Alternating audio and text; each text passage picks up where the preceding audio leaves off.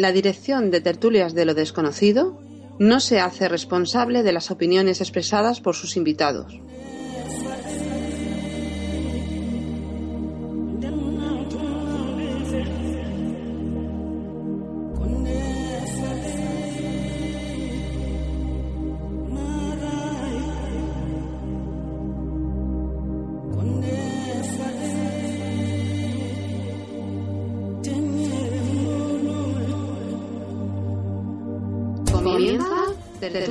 De lo desconocido.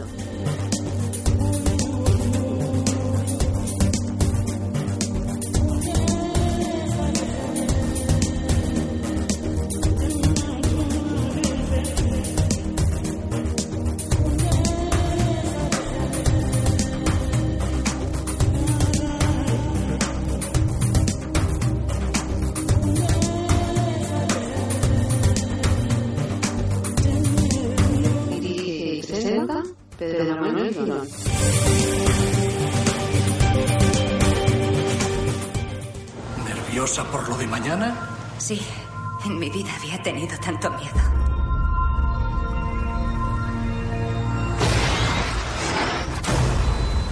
La operación ha ido bien, pero te espera una sorpresa. ¿Por qué?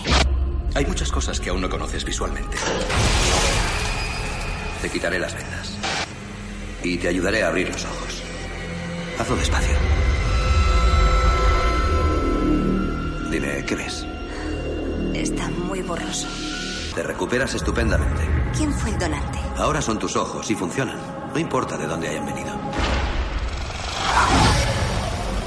Algo no va bien. A tus ojos no les pasa nada. Sé que tienes miedo. No te preocupes.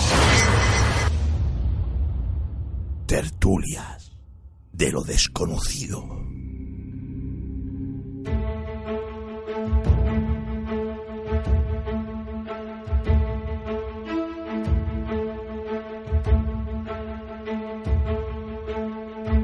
Comenzamos una nueva temporada en Tertulias de lo desconocido.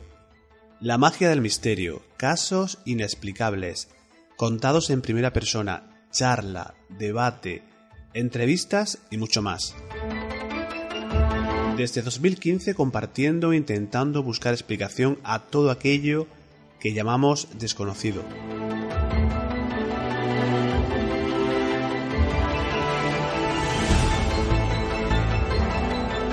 Con muchísimas ganas de comenzar, muy contento de poder realizar junto a todos mis habituales compañeros del programa, Eva Carrasco, Paco Granados, Miguel Navarro, Francisco Bebiar, Serás García y Carlos Dueñas. No faltarán, a buen seguro, una temporada más los invitados para indagar, preguntar y compartir temas que queremos proponeros y ofreceros. Somos un programa sin ánimo de lucro, un programa de la radio online, libre, sin censura previa, en el que se habla claro.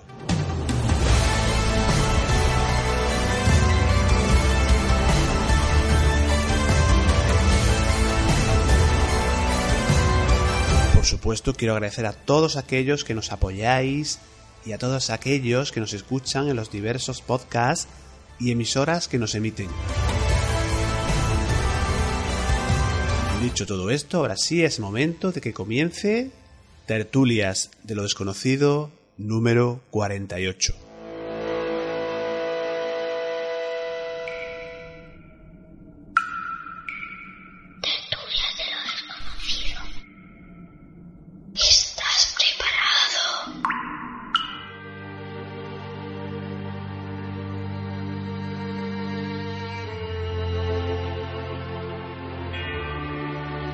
Estás escuchando Tertulias de lo desconocido.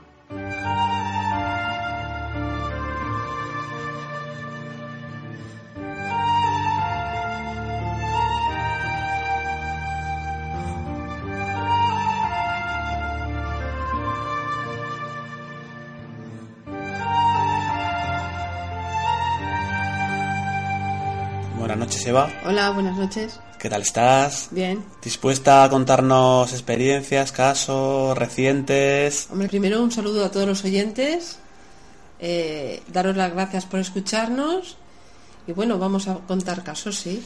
Me ha impresionado bastante un caso que me comentabas de una señora mayor que digamos que, bueno, que cada vez que una persona iba a su casa, estaba cerca de ella, esta persona se encuentra mal. Incluso con, bueno, con vómitos, un malestar. ¿Tú crees que son las personas que pueden generar ese tipo de energías tan negativas? Vamos a ver, realmente no, sinceramente, eh, digo, no he tenido un caso como este, que vamos a mirarlo, pero lo primero que me ha venido a la cabeza, porque, claro, yo le pregunto a la mujer, ¿qué es? Siempre, no, no, solo cuando viene, pues un hermano de ella. Un hermano y su cuñada. Y dice que lo tiene súper comprobado, que solo es cuando viene el hermano y la cuñada. Vamos, que seguro que es esto. Es una de dos. O la energía que está transmitiendo por envidia, a esta persona y la madre la está cogiendo, porque es una persona bastante mayor, o que ellos ya están impregnados y lo que ellos llevan lo capta esta señora. Eso es, lo que, eso es, lo que, a mí se me ocurre. Hay que decir que un, un caso que digamos que no todavía no has trabajado en, en su totalidad, si conoces a esta mujer, sí. pero no tampoco conocías esto que ocurre, que nos cuenta últimamente que te ha contado hoy, a día de hoy, de eh, pues unos unas horas antes de grabar este audio para el programa. Sí, la conozco de haber hecho una limpieza energética, bueno, ya hace más de un año, pero ahora me ha llamado porque se encuentra en este caso. Bueno, ellos también, lo único que tienen es que la madre ve a estas personas y la madre devuelve y se encuentra mal, se queda como adormilada, eh, no, no puede, adormilada, no puede levantarse, se queda sin fuerza, es decir, en ella puede estar absorbiendo la energía o él, es que es en los dos casos, ¿eh? No podría ser un caso de, sabes que se habla de los vampiros energéticos. Claro que Estas personas que aparte lo hemos comprobado, yo creo que todos, y los sí. oyentes también.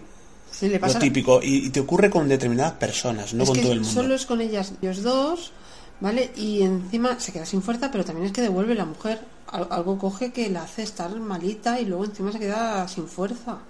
Lo bueno, pues yo creo que los oyentes están, están tocando algún caso, alguna persona que conocen, que cada vez con ella terminan súper cansados. Y son personas que dicen que son, eso le decíamos, eh, vampiros energéticos que se apropian de esa energía, imagino, para alimentarse ellos mismos. Sí. Eh, a, y ver, a lo mejor lo hacen de forma in, totalmente inconsciente, que no... Claro, es lo que ellos llevan encima. Puede ser conscientemente, ¿de acuerdo? Por cualquier tema que tengan, que solo tenemos que mirar, pero también puede ser inconscientemente porque ellos llevan encima pues ciertas eh, energías, eh, entidades o egregores mismos que inconsciente conscientemente le pasan a la madre la energía esa y la madre pues se queda como se queda la pobre ese seguimiento de los casos para uh -huh. ver cómo va la progresión de esta mujer bueno sí, si hay que... posibilidad imagino que que ya estarás pensando cómo, cómo hacerlo, sí, claro. cómo tratarla y tal, ¿no? Sí, y, que... y, espero que nos lo cuentes en el programa. Bueno, a ver cómo va, porque... Es una, que... es una persona muy mayor ya. Sí, sí, pobre. Hay que mirar varias cosas, porque pueden ser varias cosas, y bueno, nosotros hacemos, yo hago, bueno, tú mismo, nosotros hacemos un seguimiento de la persona, pero tampoco es que vayamos llamando a la persona, es que la persona nos tiene que ir diciendo cómo va. Sí, me refiero a eso, a que... Si la persona no va bien hay que mirar qué pasa. Ir conociendo, eh, pues, cómo va el proceso. Exacto. O si es normal lo que está pasando, no es normal, es decir, sí, hay que estar ahí, por supuesto. Y digamos que, pues, siguen recibiendo casos. También me comentabas por ahí, micro, preparando la sección, la nueva forma, digamos así, entre comillas, que estás eh, trabajando el karma, que si no lo quieres contar así en grosso modo, y rápidamente. Bueno, sí, eh, eh, resulta que pues recibí una especie de, de, ejercicio, vamos, como una especie de idea que te viene, que luego he ido pues la he ido moldeando, moldeando dándole forma. Exacto. Y funciona bastante bien. El, porque el karma puede ser, según mi forma de pensar y, según lo que yo estoy viviendo, puede ser karma causa-efecto porque nosotros hemos hecho algo mal y lo estamos pagando, pagando, pagando esta deuda en esta, puede venir de esta otras vidas pasadas. Entonces se puede suavizar y se puede eliminar, pero necesitamos pues trabajarlo varias veces, ¿no? Luego el karma puro y duro que se te viene de golpe, pues por ejemplo, pues una persona pondríamos un accidente, ¿no? Que puede ser mortal o no, pero que te toca vivirlo. Y luego puede ser una porque nos hayan engañado. Que esto lo estoy mirando ahora porque igual que en esta realidad las entidades se visten de luz, en nuestras realidades también se visten de luz. Como ya tenemos una serie de pactos con ellos aquí en esta dimensión, que es emocional, lo que pasa que cuando pactamos no nos damos cuenta del sufrimiento que vamos a pasar, por eso se trabaja el karma, porque nos damos cuenta que podemos aprender con menos sufrimiento y más a través del amor, no con tanto sufrimiento. Entonces, cuando nosotros nos morimos, pueden venir estos seres, anticiparse porque ya lo saben y se quieren seguir alimentando de nosotros y hacernos pactar contratos, pactos, cosas que nosotros no nos corresponden, que no hemos hecho o lo que sea y no nos corresponde y venimos. Cuando es algo así, el karma se deshace a la primera y tengo varios casos. Bueno, varios casos que ya iremos comentando porque es una cosa novedosa, es lo que estás haciendo recientemente y que como ocurre con otras cosas, cuando empiezas a realizarlas, pues hay un proceso, también es como un banco de pruebas, vas probando si te funciona, si no funciona, tiro por aquí, tiro por allá hasta quedas con la tecla, ¿no? Sí, pero bueno, que se han resuelto varios casos, ¿eh? Es decir, casos de todo tipo. Eh, a nivel material, pues fue como una especie de milagro que, la chica pues parecía que no tenía acceso a esa que le había un problema que parecía falar con Cres, como yo digo esto, ¿no? Que tú también sabes y que de repente se le trabajó un par de veces y se solucionó de golpe, a esto le llamo un karma por engaño, porque un par de veces ha solucionado. Luego tenemos otro tipo, otro, otro caso que se ha solucionado, de los que estoy empezando a trabajar ahora, hace poco, con esto, eh, que es eh, pues una madre que ha sido maltratada, que la hija pobre pues está metida en varios rollos, pues eh, drogas, etcétera, ¿no? Y que no había manera de, llevarla ni con psicólogos ni con nada. Nosotros íbamos haciendo lo que sea y al trabajarla de esta manera, pues se ha, se ha calmado todo. Luego tenemos el karma este también con otra persona, con varias personas ya, esto de pues amigos o, o familiares que traen problemas y no se llevan bien y se ha normalizado un poquito y luego hoy me han dado una gran alegría, una persona a la que quiero mucho porque ha sido un karma de salud. Que ya les dije, porque al padre no, no se le puede trabajar bien, si no podíamos decirle nada y entonces lo hice a través de ella, según el dolor que el papá le está provocando a ella. Estamos hablando de personas, eh, casos en los cuales las personas, digamos que no son muy receptivas a este tipo de, entre comillas, terapias. Bueno, no sé si el padre creo o no, ¿vale? Pero que no, mejor no meterlo, entonces se le hizo con los pactos de, bueno, que tenemos con el padre, ¿no? En fin, que me ha dicho hoy que se ha mejorado, entonces la verdad es que es una gran alegría para mí, porque he comprobado que a través de, de un tercero también podemos mejorar, pidiendo ciertos permisos. En ese caso, la persona sí es consciente y conoce que se está realizando ese... No, eh, Bien, eso, me parece importante destacarlo. Eh, lo sabe la, la, mamá, la madre, lo sabe pues la hija que me lo pidió, pero el padre no lo sabe. Lo he hecho a través de la hija y bueno, la mamá ha dicho que quien sea, porque no me conoce, ¿no? Que, que, me diera las gracias porque estaba bastante fastidiado y estaban muy preocupados y ya llevaba claro, es que siempre, ya lo sabes, ya lo saben los oyentes, destacamos los casos en los cuales, y lo hemos comentado alguna vez, de personas que se les hace algún tipo de trabajo, de, eh, de energía que se les envía, algún tipo de, bueno, de las cosas que hace Eva, de, del karma o de lo que tenga que ser. Y escapos cuando esa persona no lo conoce y hay una, digamos que hay una mejoría. Eso sí me parece bastante, cuando, son en niños o en animales, que, también, que también hay casos recientes. decir que siempre está en manos de Dios que todo no se puede, que se intenta. ¿Vale? En este caso, para mí, porque luego llegamos a hablar, ostras, no hemos mirado, pues si tiene alguna vibración negativa esta persona encima, y yo le dije, bueno, no te preocupes, que hemos trabajado el karma, sino la próxima vez miramos si hay algo, algo más que está intercediendo y, está haciendo que todo esto se esté provocando, que tenga esta... Pero no, no, no, no, no ha hecho falta de mirar de si hay alguna, alguna negatividad que no, porque se ha puesto bien, así que era un karma y aparte era un karma para mí, bajo lo que yo estoy trabajando, que es cosa mía y es mi pensamiento por lo que estoy haciendo, era un karma de engaño en el que estaba haciendo padecer a varias personas, pero por engaño.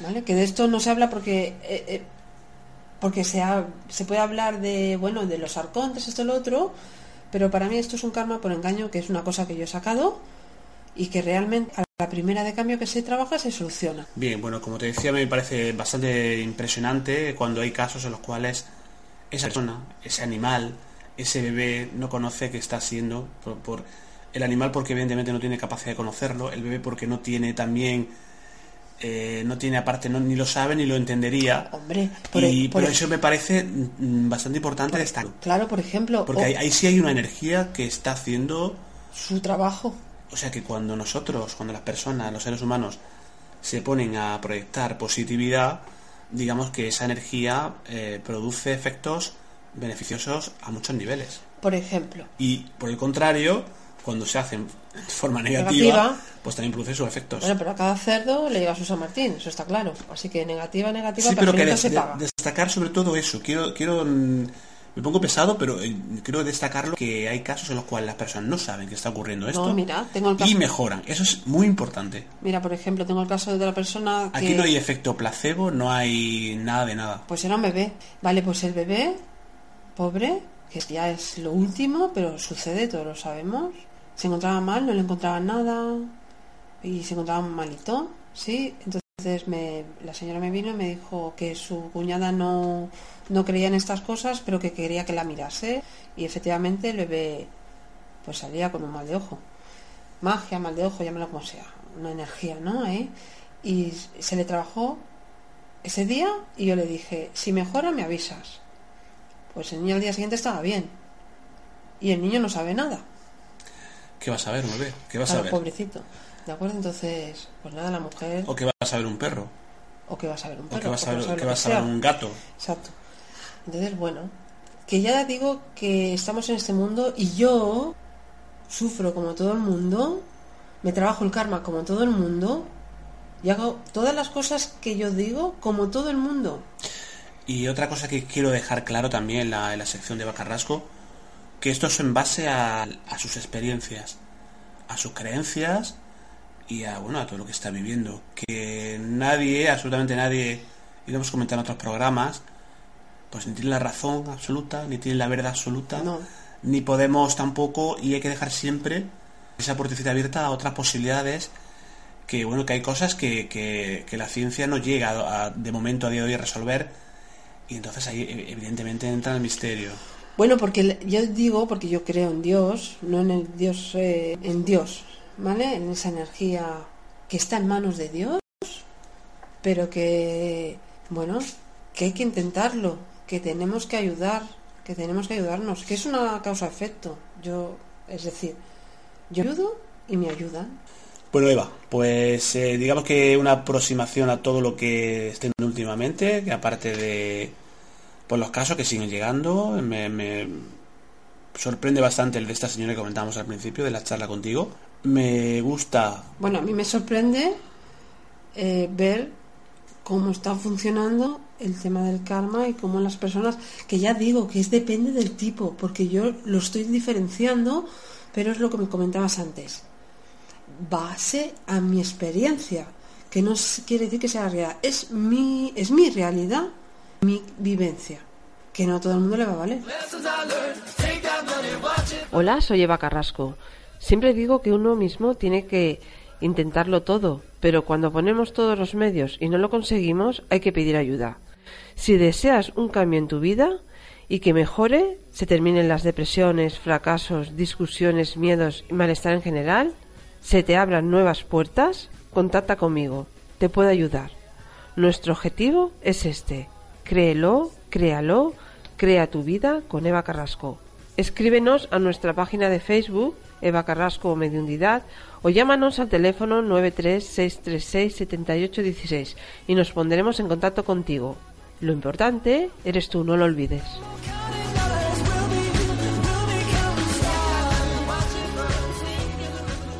Vamos a ir concluyendo, pero quería comentarlo antes de ir cerrando la sección con Eva Carrasco, que, que hoy pues estábamos viendo un programa de la tele, en el cual eh, estábamos viendo cómo ridiculizaban del misterio. Bueno, como siempre. Eh, estamos hablando de un programa en el cual pues eh, se acaban las imágenes de una una señora que se dedica al tema esto, a la divulgación de, del misterio, de casos, y se hacía una parodia que da, da para mucho. Yo me acuerdo, fíjate, cómo se hacían parodias de la bruja Lola, me acuerdo yo, de personajes del misterio que son, bueno, pues algunos hay que, hay que reconocer que son bastante frikis, pero eh, el tono en el cual lo, lo estaban haciendo, lo estaban, digamos que no era lo, de mi punto de vista, lo más adecuado. No, porque... real- Porque digamos que ridiculiza, y aparte ponían también la investigación de un grupo que se iba a un sitio y que, bueno, pues se reían eh, de esa gente que, grupo de investigación que conocemos en muchos, Pues hay que van a de casa. investigación maravillosos, Sí, oye. pues, a- ridi- claro, ¿sabes lo que pasa? Que sacado de contexto, y si le pones un, un sketch y le pones unas risas de fondo y lo haces en un programa de humor, pues claro, queda muy bien, queda muy gracioso, pero claro, todo esto es la... eh, te llega a pensar que es un poco la imagen general que tienen fuera de este mundillo del misterio. Vale. Ahora te voy a decir una cosa. Primero, yo siempre digo, y no es menospreciar a nadie ni nada, que cada uno está en un nivel. Y el que no da para más, no da para más. Y hay gente que para más. No le puedes hablar, como siempre he dicho, a una piedra. Sí, pero mira, yo estoy convencido, y perdona que te interrumpa, Eva, y vamos a ir terminando, que si no se nos va el audio muy largo, y no, es la- no era la intención esta hoy.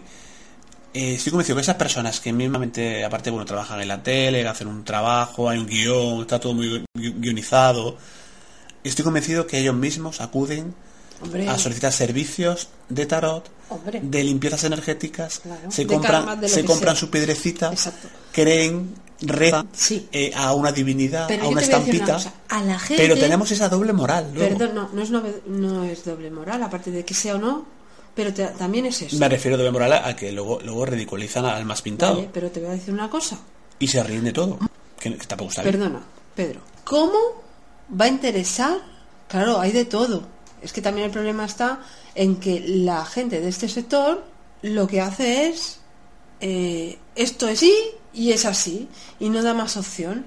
No, no, tú lo vives así y esa es tu verdad, pero no cree, no, porque a ver quién se ha muerto y ha vuelto para contarme las cosas. Y el problema es que todos están muy iluminados. Habla- es hablando, y siempre lo, siempre lo hago, pero hablando francamente para los, eh, todos los oyentes, yo creo que me da mucho miedo cuando la gente eh, asevera de una manera tan tremenda en la cual ellos, esto es así, y, Somos y- Dios. y puede, y aparte no dejan la puerta abierta para que haya No, otras no, posibilidades. somos Dios, entonces no. Y asientan y sientan cátedra. Eso me, me- aparte me parece bastante incluso peligroso. Claro, claro. Bueno, que es, ese es el problema. Y ese es uno de los problemas. Y otro, otro posible problema es, si nosotros trabajamos para que la gente sea más feliz, muchos de los que se están nutriendo de enfermedad, ¿vale? De depresión y de todo esto, si nosotros ayudamos tanto con esta parte energética como una medicina natural, el resto no vive de nosotros. El resto ya no vas a necesitar un antidepresivo porque te han quitado esa energía negativa que llevas encima y la gente está mejor. No, va, no te vas a enfermar igual de esta misma manera, no necesitas mil pruebas como ha pasado con esta persona. Entonces, que muchas cosas mejoran, que hay que hacer las dos cosas, porque si, pero, pero, pero que si realmente trabajamos a un nivel para estar altos de vibración y estar bien, y, te, y, la persona eh, que te trata, tanto en un nivel energético como de medicina natural, como de medicina alternativa, como lo que sea, confías en ella y das los pasos que ella te dice según la experiencia de cada uno, y tú lo haces bien, te vas a mejorar. Y eso tampoco interesa. Bueno, yo creo que las, y lo estamos viendo, ¿eh? la sociedad cada vez yo creo que más abierta, aunque haya gente que por una parte lo ridiculice, lo digamos que intente, bueno, Bueno, porque no conviene. yo creo que hay cada vez más personas que sí se acercan más a estos temas, porque hay gente que lo hace pues muy seriamente. Exacto. La energía yo Pues como particularmente nosotros. sé que sé que funciona Claro. y haciendo las cosas con honradez, que es lo que hay que hacer también, y criticar a la gente que no lo haga. Bueno, yo no critico a la gente. Ah, bueno, te refieres a esto. Yo. A la gente, a la gente que no lo haga de forma honrada. Ah, claro. O sea, porque ahí, ahí conocemos casos de Mira. gente que, que la, la han engañado, pero Sí, de, sí, aparte de unas cantidades económicas impresionantes. Pero bueno, yo no los critico. Mira, personalmente, yo lo que hago es, a, ca- a, a hay que, cada hay que causa denun- afecto. Pero hay que denunciarlo, Hombre, evidentemente. Claro, a ver. Porque eso, eso lo que hace es... No te pueden cobrar mil euros. No, pero aparte de eso, es que eso lo, lo que hace es que al sector eh, pues se paguen todos justos por pecadores, que es lo que se dice, ¿no? Hay que, hay que informar muy bien al, al cliente a- para, para saber a qué se expone y que sea el cliente el que decide, bueno, lo hago o no lo hago. Pero dejar las bases bien ancladas para que luego no haya problemas. Y no decir, yo te voy a quitar esto, yo te voy a hacer esto, yo te voy a curar esto. Nadie cura nada. Puedes ayudar. Y nunca, y esto sí que lo digo, hay que dejar la medicina por una terapia alternativa. No, no, eso es, eso es una barbaridad. Eso es una lo- barbaridad. Eso es un engaño como una Lo catedral. hemos comentado en el programa, ¿eh? Y hay, hay que. Tú te tienes que llevar la, la medicina de, de tu médico y añades la alternativa. Igual y que- si quieres añadir terapia porque resulta que también energéticamente estamos afectados, se añade. Pero van las tres cosas. Igual que hemos quitado cuando a las terapias alternativas se les ha denostado, se les ha, digamos, poco menos que, bueno, pues hablando de, de bueno, últimamente hay una campaña de incluso del gobierno de España Sí, que es eso tremenda, Bueno, mira, y ridiculizando, sí, Y luego el Pedro Sánchez vio su. ¿Cómo se llama esto? La, la guantera. la guantera y se le cae un pedusco enorme blanco. Ah, no, es una piedra que llevo para las energías. Y lo estás ridiculizando. Sí, pero, pero si lo estás utilizando. Es importante esto, que lo mismo que criticamos cuando se denosta y se le... Ese es el primero que va al tarotista. Sí, pero, Bueno. Pues lo, lo que... Lo, lo Bueno, que- al canalizador. A, a- a trabajarse lo que haga falta. Eres el primero. Lo mismo que digo esto, también es importante eh, criticar cuando hay personas que no están haciendo y no están, lo, que yo antes, no son honradas en su trabajo y yo sí me parece importante que la, incluso la gente del sector lo, lo denuncie para que toda esta gente, que hay mucha gente que lo está haciendo mal, pues no, no lo hagan de esa forma, ¿no? Que, Bueno, que cada uno se apañe, ¿sabes? Que a cada uno le llega. Eso es yo lo que lo pienso. Lo haces mal, pues bueno, luego no te quejes. Pero es, es lo que se habla. ¿Cómo te puedes quejar de algo que tú has sembrado? seguiremos, seguiremos hablando de todo esto, Eva. Sí. Esta noche da para largo. tenemos, sí, podríamos estar hablando horas. Claro, de- porque es porque un es, un, tema- es un tema que hablamos en Petit Comité con muchos amigos y compañeros de, de este mundillo también, que, bueno, pues la- hay veces que se hacen las cosas mal y que hay que comentarlo también. Hay que dejar las bases muy. decir qué puede pasar o qué no puede pasar. Y, y- y el, el cliente tiene que estar al mismo son que el que está tratando, porque toda la carga no puede caer sobre el que trata, ni toda la carga puede caer sobre el cliente. Es decir, tiene que haber una compenetración y una ayuda de ambos. Y así se pueden quitar la negatividad de la gente. Y así podemos avanzar todos. Bien, pues no quiero terminar sin antes dar un, mandar un saludo, un abrazo a todos nuestros compañeros del, bueno, de la Asociación de Ciencia y Misterio de Valencia, a la cual pertenecemos. Pues a, to- a todos. No quiero, eh, pues mira, pues Imar Güelles, Vicente Soler, Susana Rodríguez, está, a pues, todos. hay muchísimas. Ya Noli, Noli. Encinas. Vicente, Susana, Noli, a todos, a Tony, Y preparando. a, a Ángel Beitia, Ángel Beitia, por supuesto, a nuestro presidente, a Tony.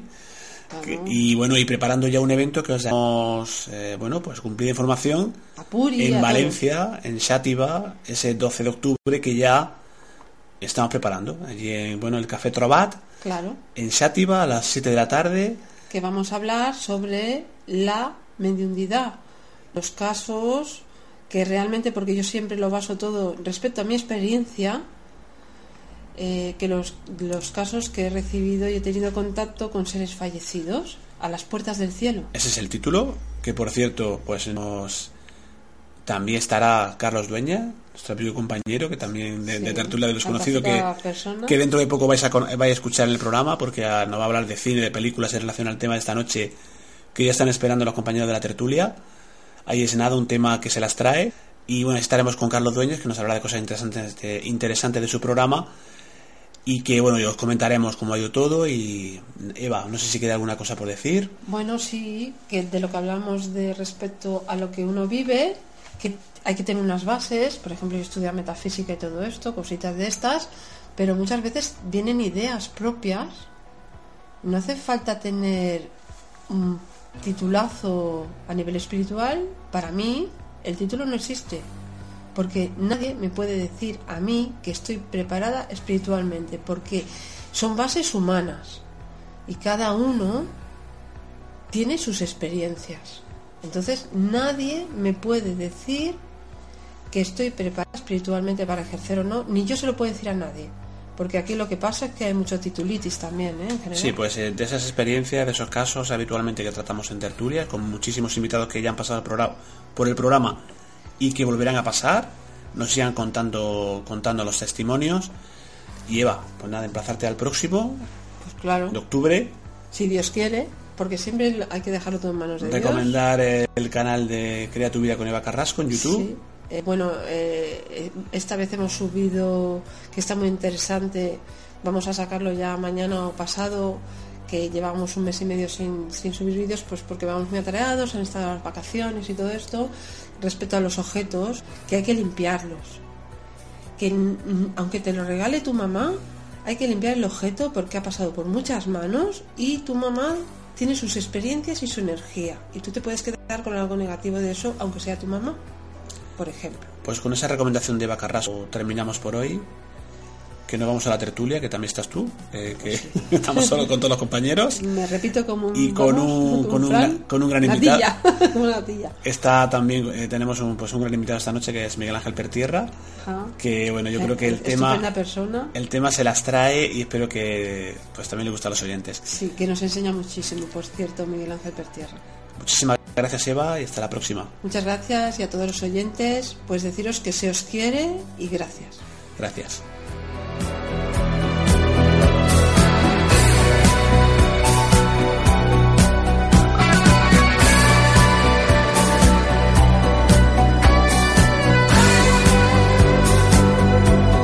Estás escuchando Tertulias de lo Desconocido.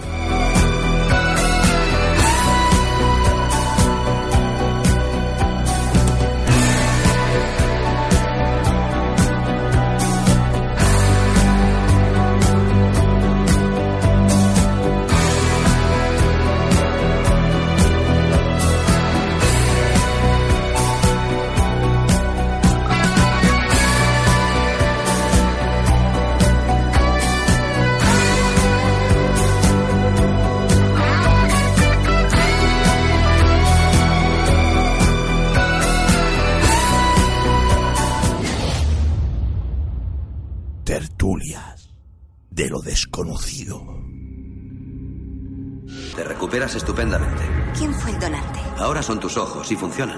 No importa de dónde hayan venido. Algo no va bien. A tus ojos no les pasa nada. Sé que tienes miedo. No te preocupes.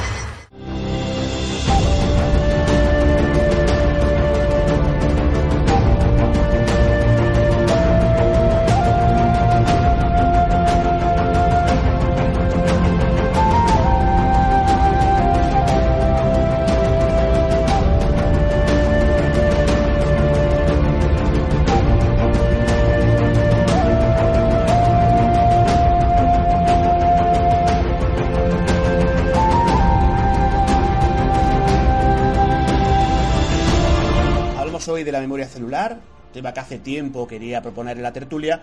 Lo cierto es que hay muchos casos de personas trasplantadas que refieren recuerdos ajenos y que podrían proceder del donante. También un cambio en los hábitos de vida, el de comportamiento, gustos, aficiones. Comentaremos alguno de ellos realmente llamativo. Hay un montón de preguntas en esta tertulia que incluso hemos compartido en nuestro grupo de Facebook. ¿Los órganos tienen memoria? ¿Es posible que un órgano trasplantado a otra persona pueda generar recuerdos, información a la persona que lo recibe? Para, para hablar de todo ello tenemos bueno, una tertulia muy variopinta, muy completa y que saludando rápidamente a los contertulios. En este caso, Eva Carrasco, buenas noches. Hola, buenas noches. ¿Cómo estás? Bien, ¿Qué te parece el tema de la memoria celular? interesante. Interesante, ¿no? Ujú. Bien. Los- mi, mi respuesta es sí.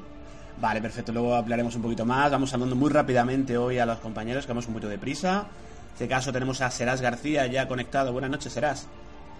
Buenas noches familia, ¿qué tal? ¿Cómo estáis? Pues muy bien, mira, un tema que no sé si a ti te, te seduce, te gusta, si conoces, el de la memoria celular y el tema de trasplantes, si sea posible transferencia de datos, eh, de, digo de datos, bien digo datos porque hoy en día los datos se pueden utilizar y se pueden transferir. Bueno, es un tema que en lo personal me, me interesa, aparte que me fascina, incluso podría luego comentaros una anécdota personal que posiblemente nos lleve a, a, pensar y a creer que sí, que es cierto que no solamente los órganos, sino que a lo mejor posiblemente todas nuestras células de nuestro cuerpo y de nuestro organismo tengan esa memoria celular.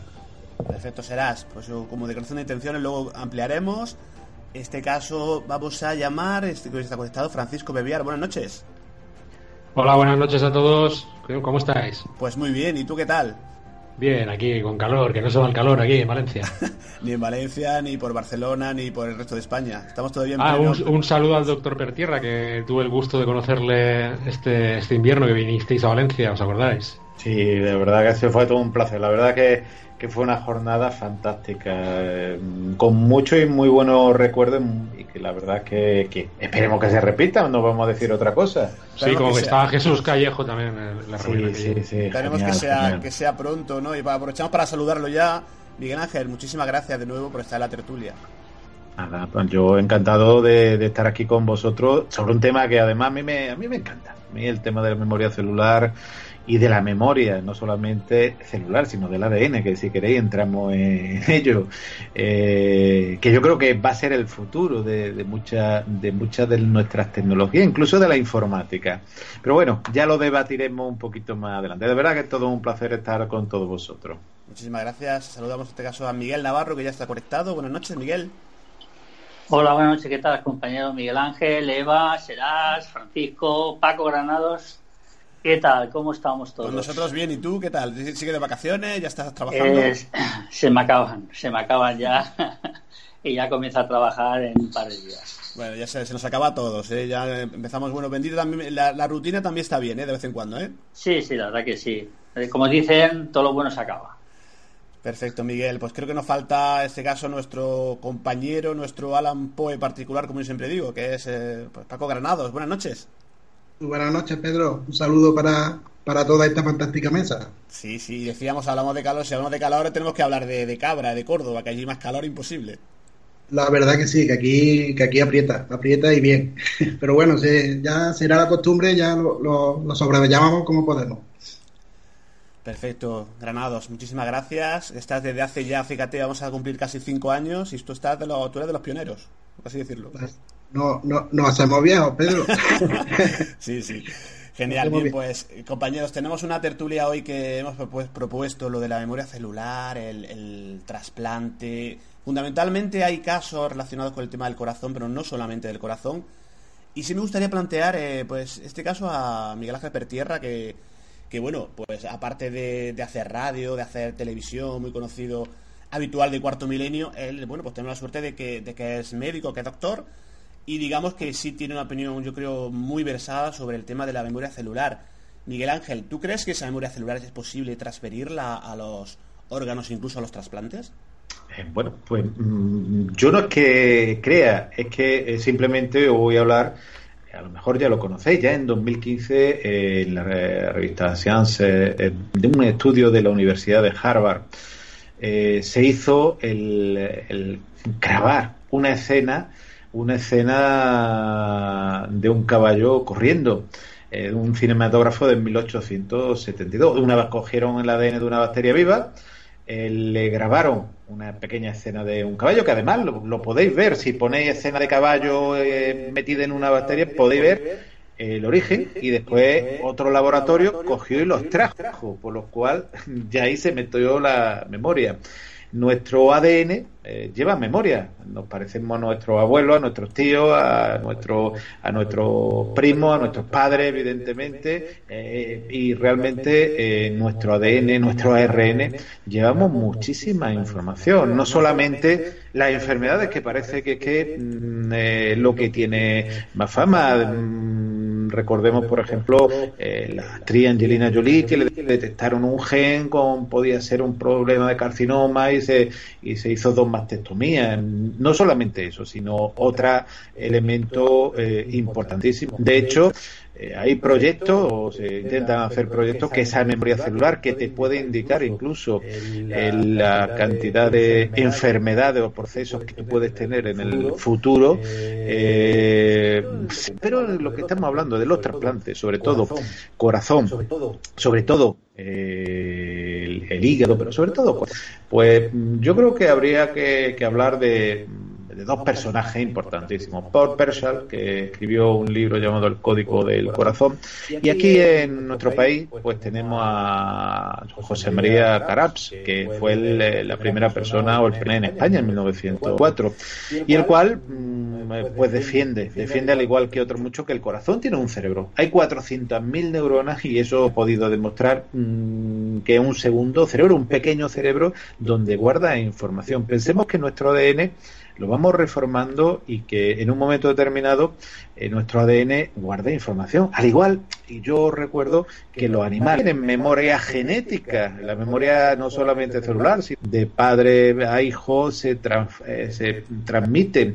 Recuerdo, por ejemplo, quiero recordar el caso de quebrantahueso. El quebrantahueso es un ave que, que están entre otros lugares en nuestra península ibérica, tenemos Mónica, que es un quebrantahuesos que ha nacido en una jaula que no sabe mm, romper un hueso para comerse la médula, el tuerto rompe con una piedra, con tirando el hueso, parte ese hueso y, y, come como hace su padre, su abuelo, su bisabuelo, que la memoria está ahí. Quien lo quiera negar, evidentemente puede negarlo. Ya si queréis, después entramos en personas trasplantadas, si pueden recordar y hacer cosas o no. No quiero tampoco extenderme demasiado. Perfecto, Miguel Ángel. Hacemos una rueda rápida primero de que cada uno opine lo que, lo que, bueno, lo que cree conveniente con respecto al tema de la memoria celular. Si es posible esa transferencia de, bueno, de, conocimientos, de archivos, de memoria, de todo tipo a un órgano trasplantado. En este caso, Eva. Sí, claro. Eh, Claro que pienso que a un órgano trasplantado le puedes pasar información de otra persona. Aparte, no solo aquí y ahora, sino que esto viene de también puede venir las, es decir, hablamos de la memoria celular, pero esas células también llevan una energía. Esa energía, porque el cuerpo se queda aquí, pero la energía de las células, si nosotros nos vamos, esa energía de las células también se van. Entonces, si realmente existe la reencarnación, cuando nos reencarnamos, toda esa energía vuelve a nosotros, ¿cierto? Por ejemplo, eh, tenemos un caso de, una chica que, que vimos una vida pasada de ella y ella, aparte de que dormía con un cuchillo bajo la almohada, por ese, por ese trauma que tuvo de otra vida pasada donde hubo un maltrato, donde hubo, hubieron unas personas que abusaron de ella, Mm, al ver eh, el golpe que le dieron en la cabeza, eh, ella se miró la cabeza y tenía un hueco en la cabeza, en el lado donde se le dijo. una hendidura. Una hendidura eh, del golpe que le dieron y eso es una memoria. Una memoria que ha pasado a través del tiempo a esa persona, a ese nuevo cuerpo. Así que las células y la energía que llevan las células guardan memoria celular. Sí, por supuesto, para mí es un sí. eso es lo que yo opino y hay que darle mucho amor a esas células porque son como pequeños individuos que actúan por sí solos. Nosotros no tenemos el poder sobre las células, el poder físico sobre ellas, pero sí tenemos un poder mental sobre ellas, sobre esa energía.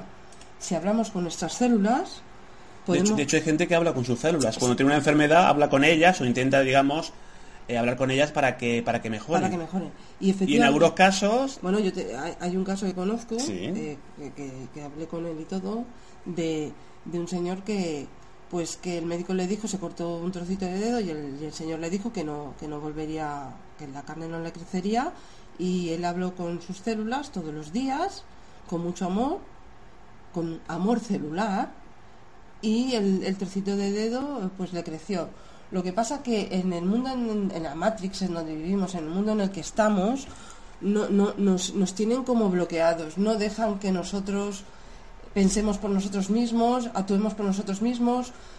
tenemos el poder de la autosanación, tenemos el poder de poder ayudar a otras personas, pero nos tienen cohibidos y siempre preocupados. Entonces, no, no, no, no podemos actuar sobre nosotros mismos ni sobre los demás y nos cerramos. Y eso es un error porque tenemos muchísimo poder, para ayudarnos a nosotros mismos y a los demás, y ese amor existe, y esas células con ese amor sanan. O sea que, según tu punto de vista, memoria celular, sí, evidentemente. Evidentemente. Bien, pues Ah, y a través de los tiempos. Perfecto, pues vamos en este caso, quiero conocer la opinión de Seras García. Bueno, vaya tema más interesante. Vamos a ver, eh, si, si nos basamos en ciencia y aprovechando que, que está hoy el doctor Pertierra con nosotros, estamos hablando de dos gametos, el femenino y el masculino, que se unen y forman un nuevo ser. Eh, se está creando una nueva cadena de ADN, de ácido desoxirribonucleico. Por tanto, eh, cada órgano, célula, hueso y organismo de, de- de un ser humano ya tiene en común algo, que es ese ADN. Por tanto, si hay un trasplante, si, si es decir, si, algo de nuestro cuerpo pasa a un donante, si nosotros, perdón, si nosotros como donante pasamos algo de nuestro cuerpo a un receptor, obviamente ese receptor va a tener esa memoria genética en esa, en esa parte implantada. Obviamente también hay que pensar una cosa, es que no solamente es esa memoria genética en el tema de los trasplantes, también yo creo que, y, y que me corrija Miguel Ángel Pertierra si, si, me, si estoy equivocado, creo que también eh, lo, tenemos a diario nosotros mismos. Es decir, nosotros que en nuestros genes heredamos normalmente no esas capacidades físicas, como pueden ser, por ejemplo, la- yo tengo las orejas de mi madre, el pelo de mi padre, el no sé qué de mi abuelo, tal y que igual. Siempre asociamos ciertos rasgos físicos a, nuestros antecesores. Sin embargo, eh, hay que pensar una cosa también. Así como heredamos los rasgos físicos, yo estoy muy convencido que también heredamos nuestros rasgos psí- psíquicos. Y os voy a poner el ejemplo, como os decía antes en la, en la introducción. Yo, eh, eh, Pedro, tú lo sabes, yo fui a conocer a mi padre con 21 años. Imagínate, yo nunca había visto a ese señor y eh, de repente yo cuando estuve en esa casa donde estaban muchos familiares que me estaban presentando y conociéndolos y demás, yo tenía adoptado una postura en el apoyado en el balcón idéntica a mi padre. Qué casualidad que era. El cuerpo de lado, el pie torcido por una manera, el brazo de otra manera y el cuello girado por el otro lado. Decías, era imposible que esa postura se pudiera repetir. Pero fíjate que rizo más el rizo. Yo con nueve años, por ejemplo, me levanté una mañana, yo vivía con mi abuela y le dije a mi abuela, cómprame una caña de pescar porque necesito, no sé por qué, necesito ir a pescar. Y yo nunca había visto pescar a nadie, nadie me había enseñado y nunca me había ido de pesca con nadie. Claro, mi padre era pescador, mi abuelo era pescador y así sucesivamente. Yo nací en Tenerife, una isla de pescadores en aquellos tiempos más allá de los años 80, y obviamente, por algún motivo u otro, yo de repente un día quise eh, ir a pescar. Por tanto, yo creo, y ahora que Miguel Ángel me, corrija si me equivoco, o, o que, o que nos comente por favor, yo creo que como heredamos estos rasgos físicos, como pueden ser el pelo, los ojos, las orejas y, y demás, creo que también heredamos esa parte de la psique y de ahí viene a lo mejor esa confusión que tenemos cuando hablamos de vidas pasadas o vidas anteriores y, y demás. No, no estás recordando una vida pasada de, de- de nadie, no, no, estás recordando un ancestro tuyo que estás heredando sus genes, porque va pasando de, de padres a hijos, padres a hijos, y tú estás recordando posiblemente esa vida anterior, pero no porque haya sido tuya, sino porque ha sido de un ancestro tuyo. Sí, Miguel O Ángel. sea, sí, Adelante, Miguel Ángel. Llevo totalmente de acuerdo lo que lo que estás diciendo. Cuánto y aquellos que tenemos hijos y, y nuestros padres nos lo han dicho muchas veces. Hay veces que no has conocido a- al abuelo o que incluso pues mm, distintas actitudes. Ya no vamos a decir lo que, porque claro, cualquier eh, eh, psicólogo te puede decir eso es que lo ha aprendido de la porque realmente eh, los niños aprenden imitando Mm, aprendemos el idioma pues escuchando imitando lo- las actitudes imitando pero hay muchos elementos que, que no y eso lo que estás diciendo fíjate que, que tanto el, el estado físico como el psíquico puede puede aprenderlo y, y recuerdo un programa que hicimos eh, en cuarto milenio sobre lo- los gemelos al, separarse cuando un gemelo se separa eh, evidentemente, mm, incluso sin conocerse, eh, adoptan una serie de, de capacidades. Entonces, esa serie de capacidades son independientes. El, los rasgos físicos, pero también los rasgos eh, psíquicos. Cuando se vuelven a encontrar, incluso se visten igual. Incluso eh, tienen las mismas aficiones. Incluso hay casos de que, de que los dos eran, eh, ponían el nombre, el mismo nombre a, su, a sus hijos. Incluso hubo casos de que eh, tenía la misma profesión eh, de, de ser eh, jefe de, de bombero. Entonces, claro, en esos casos son así. Y, y como vuelvo a, a decir, cuando en un momento determinado eh, tu padre o tú ves a tu hijo cómo hace actitudes que su abuelo, que no han conocido nunca, lo hace. Incluso dicen frases exactamente iguales. Esa memoria, cuando se transmite, como bien dice, serán los gametos, eh, se transmite en, los rasgos genéticos de todo tipo. Pero es que hay una memoria eh, que tenemos todos que se graba en el ADN y memorias que siempre están ahí y parte de esa memoria puede ser transmitida, transmitida eh, eh, por nosotros. De hecho, hay una cosa que ha dicho eh, Eva que, me parece muy interesante. Somos energía eléctrica y yo quería mm, brevemente contar la historia de Hans Berger, que fue el creador de, del electroencefalograma, que mm, más de una vez he contado esta historia pues que fue denostado al principio del siglo XX, los años veintitantos, en el 29, pues hizo el descubrimiento y al final se suicidó porque le decían que lo que él había encontrado era, era mentira, era algo mentira. Hoy en día cualquier hospital, cualquier clínica neurológica, neuropsicológica mm, que se precie tiene todavía un electroencefalograma. Así que fijaros eh, lo que estamos hablando, eh, que muchas veces estas cosas, los detractores, que también lo hay, que dicen que no, que hay países pues como Estados Unidos, incluso Francia, pues que le hacen un trasplante de corazón a, una persona y se conocen el nombre o pueden conocer el nombre de esa persona, cosa que teóricamente aquí en España no ocurre, digo teóricamente, porque no sé si en algún momento se puede filtrar o no, pero es, verdad que la, ciertas actitudes, mm, ciertos gustos y ciertos elementos se pueden eh, ocurrir, pero en el caso que dice Será creo que, que todo, y seguro que hay muchas padres, muchas madres que no están escuchando, como el nieto mm, se parece al tatarabuelo, al abuelo o a la abuela y hace las mismas cosas como tú bien has dicho. Será, coge una postura imposible que nadie te la ha enseñado. Estás escuchando Tertulias de lo desconocido. Sí, pues muy, muy curioso todo lo que comentamos. Sí quiero conocer la opinión de, para ir avanzando un poquito, Francisco Bebiar. Bueno, sí, eh, mira, he estado mirando por internet un poquito. Por ejemplo, aquí hay una mujer, Claire Silvia, la trasplantaron de corazón y pulmón en 1998 y escribió un libro que se llama Un cambio de corazón, una memoria. Y dice que como después del trasplante de corazón empezó a gustarle la cerveza, el pollo frito, el pimentón verde, que antes no le gustaba, claro, y lo hacía, y sí que le gustaba a su donante que, tenía 18 años. Eh, lo que quería comentar es que si tenemos memoria celular en ese sentido de los trasplantes y estamos hablando también de la, de la psicología y que también puede correr ese, ese tema. Eh, personas eh, psicopáticas, personas antisociales, personas... Eh, esto es más bien dirigido al doctor Pertierra, si podría... Un trasplante de una persona que ha sido un asesino, ¿puede manifestarse esa psique en, en, la, en la persona trasplantada? Evidentemente, eh, si consideramos que se puede mm, eh, enfermedades eh, psíquicas, psiquiátricas, genéticas o con cierto componente genético se podía transmitir. Por ejemplo, hay una corriente bastante importante que dice que la esquizofrenia tiene un componente transmisivo, un componente genético. Evidentemente, ese componente genético. La personalidad psicopática tiene un componente genético. Es curioso cómo muchas veces ciertas enfermedades se van apareciendo, incluso en distintas generaciones.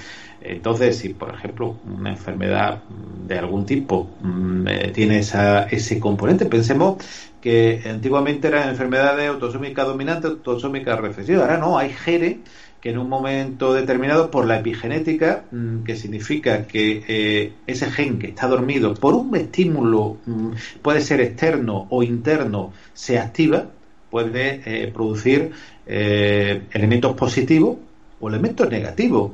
Como digo, la esquizofrenia tiene un componente genético, incluso hay personas que dicen que el, eh, yo soy especialista precisamente en el, trastorno bipolar, incluso el trastorno bipolar se habla de un componente genético.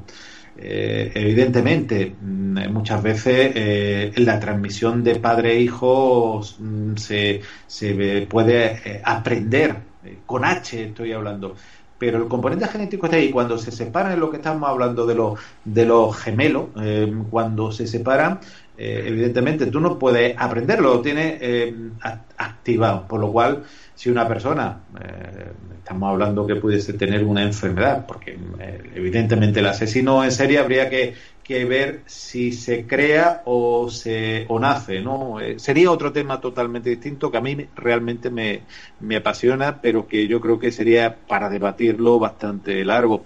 Pero evidentemente, como digo, ciertas enfermedades psicológicas y psiquiátricas podrían transmitirse exactamente igual, igual que enfermedades eh, por ejemplo, como la psoriasis, que tiene una. Hay personas pues que eh, su padre, su madre tiene psoriasis, a lo mejor es bisnieto el que, el que transmite y que él vuelve a tener la psoriasis, por ejemplo. Pues siempre nos surge posible otras tertulias, hablando de, un tema en concreto, en este caso, pues hoy la memoria, memoria celular. Y fijaros, el tema de los gemelos, que algún día comentaremos, yo tengo una hermana gemela y tenemos, eh, bueno, pues situaciones muy graciosas, situaciones muy eh, curiosas que algún día comentaremos eh, para todos los oyentes. Y es un tema también, Miguel Ángel, que de los gemelos queda para, para mucho y muy interesante. Igual que también el tema de la, de la mente del, asesino. Pero seguimos empleando un poquito la rueda. Nos falta eh, Granados. Bueno, pues, pues sí, yo, yo sí creo la memoria, la memoria celular. Precisamente recuerdo, recuerdo un caso que me, que me llamó la atención, seguramente por ser de, los protagonistas eran dos niños, y siempre cuando hay niños de por medio te, conmueve más la historia, ¿verdad? Y era unos niños americanos, uno desgraciadamente, para poder ser donante, tuvo que morir, murió de un accidente, se cayó creo que de, un décimo piso en América o algo así, que murió en el acto, y hubo otro niño de cinco años el que murió, y el que recibió su corazón tenía tres añitos. Allí en América, por lo que he leído, se ve que se puede, tienen contacto los donantes con los trasplantados porque hicieron una reunión, la madre del niño fallecido y el padre fueron, y fue el niño trasplantado, fue a verlo y le lanzó una sonrisa. La madre se quedó topillada porque dice que la sonrisa era idéntica a la de su hijo. Le llamó tanto la atención que se sentó con, con este niño y sus padres y empezó a hablarle. Y este niño empezó a decirle que, que su hijo se llamaba Tommy, que murió con cinco años y que hasta incluso, por eso le quería preguntar, ya que tenemos dos doctor tierra aquí, que hasta incluso sintió el dolor que, que Tommy sintió a la, a la hora de morir. Me gustaría preguntarle si eso puede ser verdad, que pueda sentir un, un trasplantado, puede sentir el dolor de su donante. Eh, hay casos que, el, que los trasplantados, una vez trasplantados, eh, pueden incluso recordar y memorizar cosas que, han ocurrido. Al igual mm, que hablamos que los gemelos, eh, como, decía, creo que era Serach, pues que en un momento determinado mm, sienten cosas. Hay casos incluso de gemelos que se han quemado con una plancha y la otra gemela ha sentido el dolor. Incluso había un caso que recuerdo eh, que también el programa de Puerto Milenio, por eso digo si queréis acercar, o, también lo hicimos el programa hace años en La Rueda del Misterio, donde el gemelo, uno de los gemelos, tuvo un infarto de miocardio y el otro gemelo tuvo el, el dolor mm, en el pecho sin tener infarto de miocardio a la misma hora. Por lo cual, una sincronicidad que todavía no conocemos y no podemos dar explicación, existe. Sí, pues, sí eh, Francisco, eh, Granados, estamos hablando.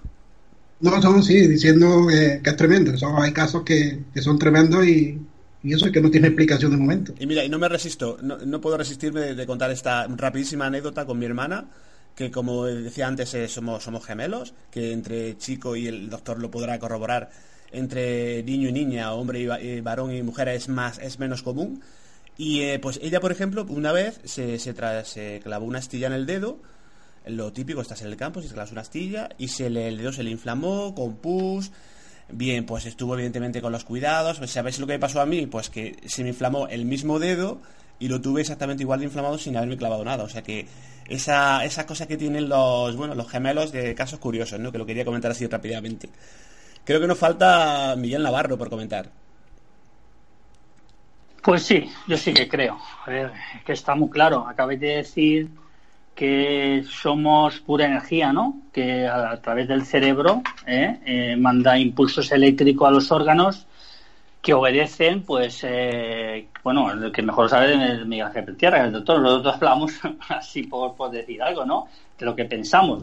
Yo particularmente es como, como si dijéramos que somos como una cinta magnética donde todas las acciones eh, a través de los impulsos eléctricos se quedan marcados eh, eh, en esa cinta magnética, como se ha dicho antes en el, ADN, evidentemente. Yo creo que sí, yo creo que, que está más que claro, ¿eh? Mm, partiendo de eso, que somos eh, funcionamos a base de impulsos eléctricos. Y bueno, es que yo creo que se ha dicho todo.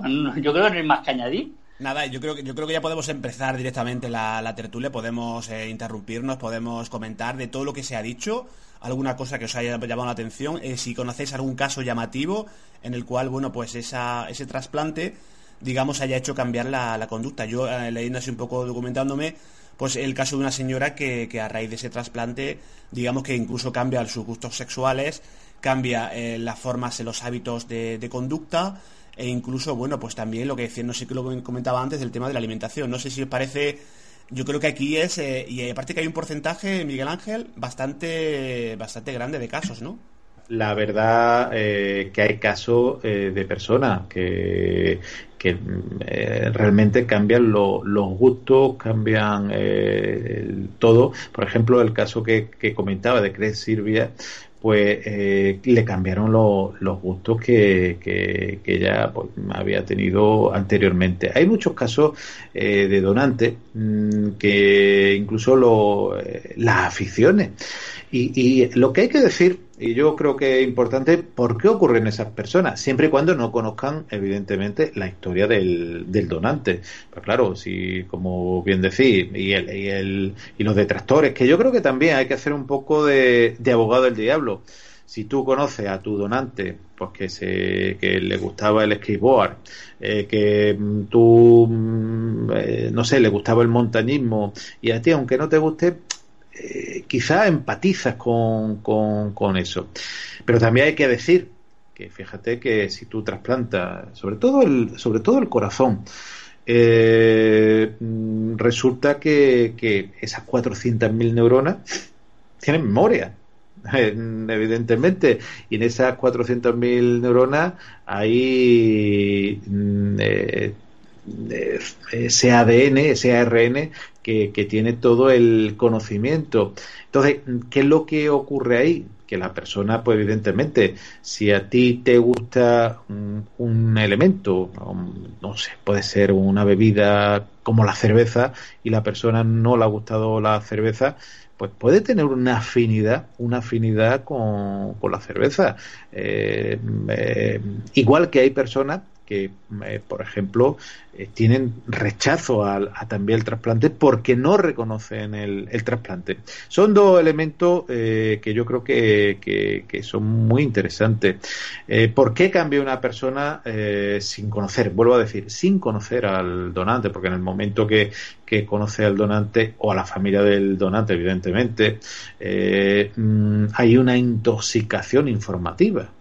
El caso que, que, que, bueno, que presenta, por ejemplo, una película que comentaba antes de empezar el programa, Deuda de Sangre, una película de Clinic de 2002, donde Clinic recibe un, trasplante cardíaco, empieza a conocer la familia y a partir de ahí pues yo lo recomiendo para que el- aquel que sea cinéfilo como me pasa a mí, pues mm, le ocurren una serie de cosas y tiene una serie de flashbacks. Entonces, eh, esos flashbacks, esos déjà vu, como han dicho muchísimos trasplantados, mm, ¿por qué lo tienen? Y llama la atención que empiezan a tener afinidades que nunca lo han tenido.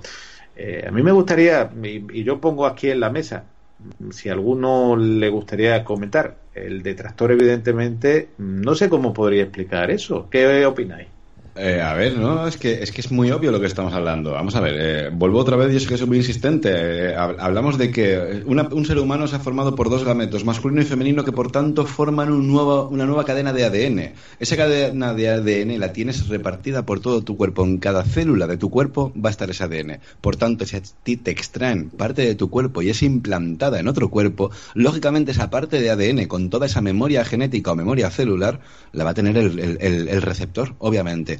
La cuestión es, ¿cómo podemos realmente demostrar, no? Porque, porque hay muchas veces que, claro, hablamos de casos y el problema está en que yo eh, me gustaría que la gente no, no fuera solamente a, a- Internet, ¿no? Sino que intentara buscar en libros, que buscara en recortes de periódico, en alguna revista científica, que no solamente sea en vídeos de YouTube o el típico blog donde nos metemos en el tema del misterio con todo esto.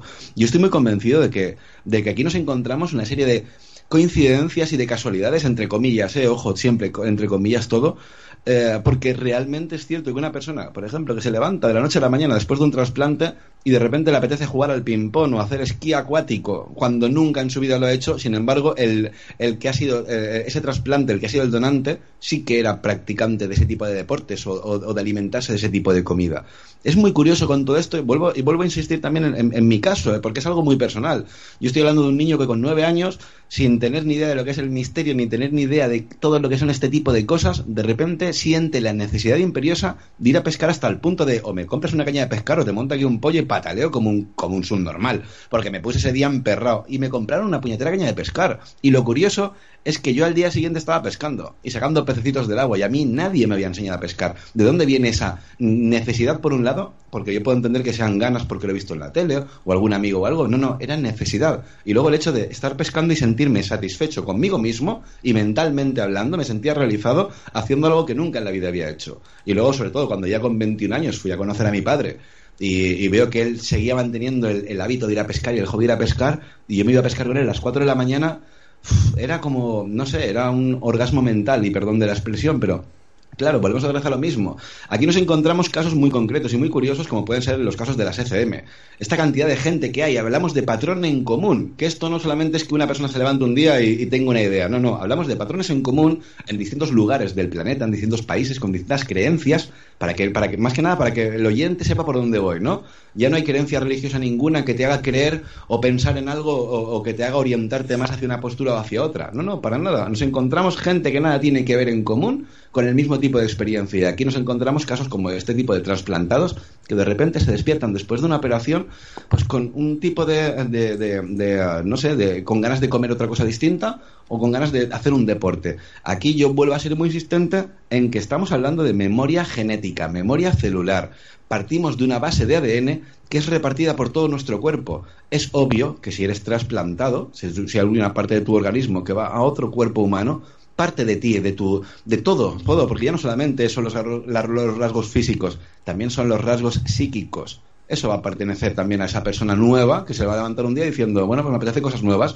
Es muy extraño, es muy complicado. A lo mejor eh, habrán escépticos, como bien decía Miguel Ángel, pero es que los escépticos se tienen que dar con un punto en la boca porque aquí hay una serie de casos que ya no hace falta que estemos hablando de temas de misterio, sino gente que nunca ha hablado de misterio, como me pasó a mí con nueve años, que de repente podemos dar una explicación a todo ese tipo de casos. Claro, serás. Y, una, y, lo planteo la- a la mesa a los compañeros. ¿Por qué? O a lo mejor no se ha investigado, no hay interés por la comunidad científica médica de, investigarlo, porque realmente esto lo consideran como una hipótesis de principio y no hay nada oficial, no hay nada como ocurre en tantas cosas.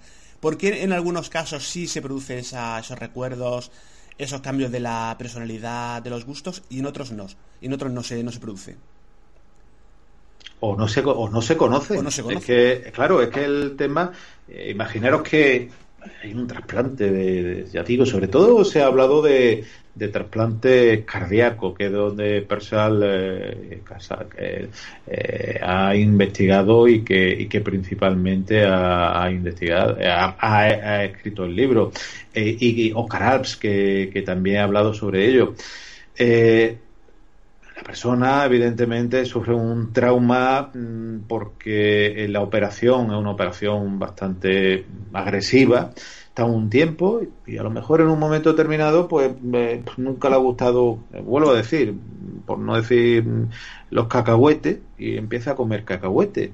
Eh, pero a lo mejor la persona, igual que, que, no- que nuestros gustos van cambiando. Él, él, eh, la persona que le han hecho el trasplante cardíaco eh, no asocia eh, el que haga una cosa u otra. Por ejemplo, eh, en este caso que dice Serás, imagínate que tú en un momento determinado eh, te gusta la pesca, pero no asocia a que tu padre le gustaba la, pesca. Entonces, simplemente es que se desconoce. Yo creo, y ahí he tocado, yo creo que el punto principal es que quitando mm, unos cuantos investigadores, como Caral eh, que, que, que lo que lo ha abierto aquí eh, en España y, que realmente eh, eh, por Persal mm, profesor de Hawái que poco investigaciones hay. Habría que coger España se supone que somos pioneros en los trasplantes. Somos un- ahí, sobre todo mm, por la solidaridad de los donantes que también es, importante, mm, eh, que es muy de agradecer porque se salvan muchísimas vidas, ¿eh? se salvan muchísimas vidas. Pero claro, a ti te hacen una, un trasplante, en España, por ejemplo, no se conoce o no se debe conocer el, el donante para que eh, quizás no haya también cierto eh, cierto apego que, que puedan pasar en otros países o ciertos problemas también emocionales que, puede ocurrir. Ya digo que es, muy trágico, pensemos que, que, el donante ha fallecido y normalmente en un caso trágico y muchas veces son personas jóvenes y sanas. Entonces es un gran trauma que, que sufre estas personas. Y la persona que hace un trasplante, el miedo de vivir o morir cuando le hacen un trasplante de corazón. No estamos hablando de ir a que te quiten un, un granito de, de, la piel, por ejemplo. Estamos hablando que te van a cambiar un, corazón, un hígado, un pulmón o te van a trasplantar. Que a, mí también me gustaría hablar de, de todo lo contrario. Cuando una persona eh, te trasplantan otro órgano, y hay varios casos, hay algunos, la verdad que mm, voy a decir que anecdótico, eh, pero hay personas que, que, le han trasplantado, por ejemplo, una mano y, la entiende que, que, como si no que como si no fuese suyo. Precisamente el primer trasplantado de mano mm, en Londres, eh, que tenía 49 años, Hallam, cuando le hicieron el trasplante de, la mano, en un principio, pues bueno, era difícil que recobrase la movilidad. Estamos hablando, porque las técnicas no son como eh, se realizan ahora. Y en un momento determinado encuentra diciendo que la mano no es suya, que la mano no es suya y la rechazó, incluso eh, llegó a, solicitar, y así se lo hicieron, que le amputasen otra vez la mano. Fijaros eh, la fuerza mm, física y mental, ¿eh? que tú tienes una mano que en un momento determinado, y además la hablaba despectivamente como, como si fuese un elemento mm, eh, extraño. Y bueno, para desdramatizar también, tengo que decir que en China, hace unos años, un hombre de 44 años, pues perdió el pene y le hicieron un trasplante de pene y exigió que se lo quitasen. Me parece eh, humorístico, pero, pero no lo es. ¿eh? Me, estoy hablando de noticias muy serias, ¿eh? publicadas en diarios como, como The Guardian mm, o El País aquí en España. Y este señor, pues, mm, le amputaron el miembro viril y, y porque decía que, que no era suyo. O sea, eh, también hay un rechazo psicológico que puede ser ese eh, rechazo también genético, porque no estamos hablando de rechazo inmunológico, porque evidentemente eh, cuando se hace un trasplante la persona tiene que tomar, mm, en muchos casos, inmunodepresores que no reconozcan ese trasplante como algo ajeno, el inmurel, la, la que, que, muchas personas no, no, no conocen, que, que cuando una persona le hace un trasplante de por vida, hoy por hoy, tienen que hacerlo. De hecho, ahora lo que se está intentando hacer fábricas de, órganos, te quieren fabricar la piel, que ya lo están haciendo, eh, el hígado, que están en desarrollo, incluso el, corazón.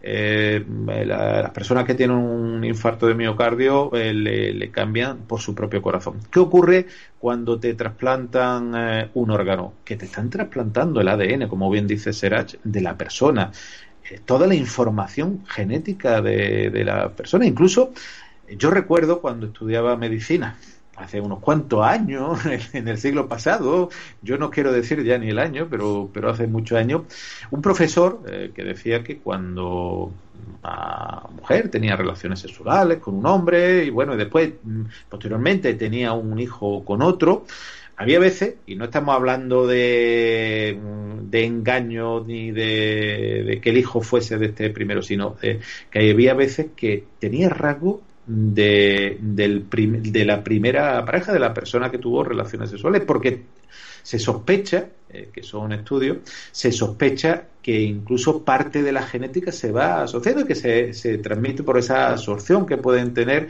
de células seminales eh, por parte de, la mujer. Fijaros hasta dónde puede llegar el, tema de, de, la, del contacto genético. Eh, entonces, en un momento determinado, cuando te trasplanta un órgano, un órgano con, con, cerebro, como el, el, corazón, fijaros la cantidad de memoria. eh, 400.000 neuronas, mm, cada una con su información y cada una con su interconexión. Yo creo que, que es para plantearse que, que, hay algo ahí y que tiene, su, como, como dice Carat, su vida propia. Me quedo con, me esa, permite, me quedo con esa me... frase, serás, eh, Miguel Ángel, de un órgano con el corazón con, con cerebro propio. O sea, es, me parece tremendo, ¿no? Sí, serás, adelante.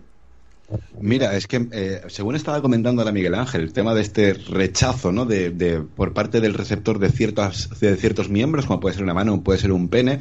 Miguel Ángel, me gustaría preguntarte, en el caso, por ejemplo, eh, además recientemente ha habido una noticia de una muchacha que se quiso suicidar en Estados Unidos, se destrozó la cara y le han hecho un trasplante poniéndole la cara, lo que es el rostro, de una chica que murió de una sobredosis de cocaína.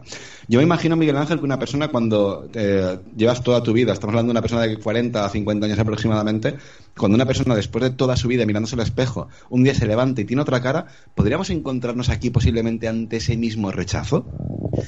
Evidentemente, tú fíjate que cuando te trasplantan un corazón, tú no ves el corazón. Cuando te trasplanta un riñón, tú no ves el riñón. Pero cuando te trasplantan una mano, bueno, tú ves la mano, puede ser parecida físicamente eh, o no. Pero cuando te trasplanta una cara, aunque los rasgos faciales de tu hueso sean eh, parecidos, lo que te están trasplantando la cara de, eh, de, otra, de otra persona. Entonces, una de las cosas principales, eh, yo recuerdo el doctor Pedro Cavada, que, en Valencia hizo el primer trasplante de cara aquí en, en España, esa persona psicológicamente eh, tiene que aceptar su nuevo aspecto primero está edematizada, o sea, inflamada.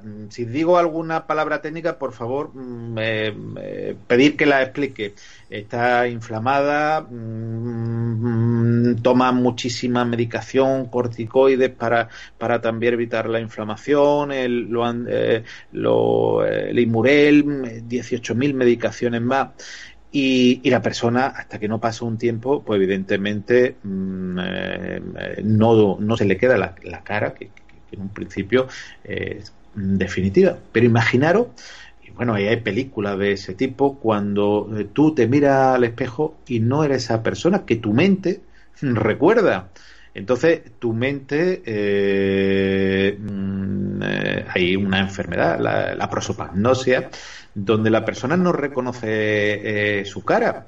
Eh, eh, es, incluso eh, puede mm, reconocer a, a, su pareja por la voz, puede, a su amigo, a su hijo, pero lo ve en la calle y no sabe quién es. Mm, pues imaginaros que algo así puede ocurrir eh, con estas personas cuando se miran al espejo no son ellos. Y tienen que aceptar psicológicamente. La verdad es que eh, tiene que ser un trabajo importante un trabajo además duro de la persona de la aceptación mmm, de, de, su de su de su nuevo aspecto evidentemente mmm, eh, son personas que, que, han tenido muchas veces quemaduras importantes, lesiones importantes faciales o tumores incluso que le han eh, destrozado literalmente la cara.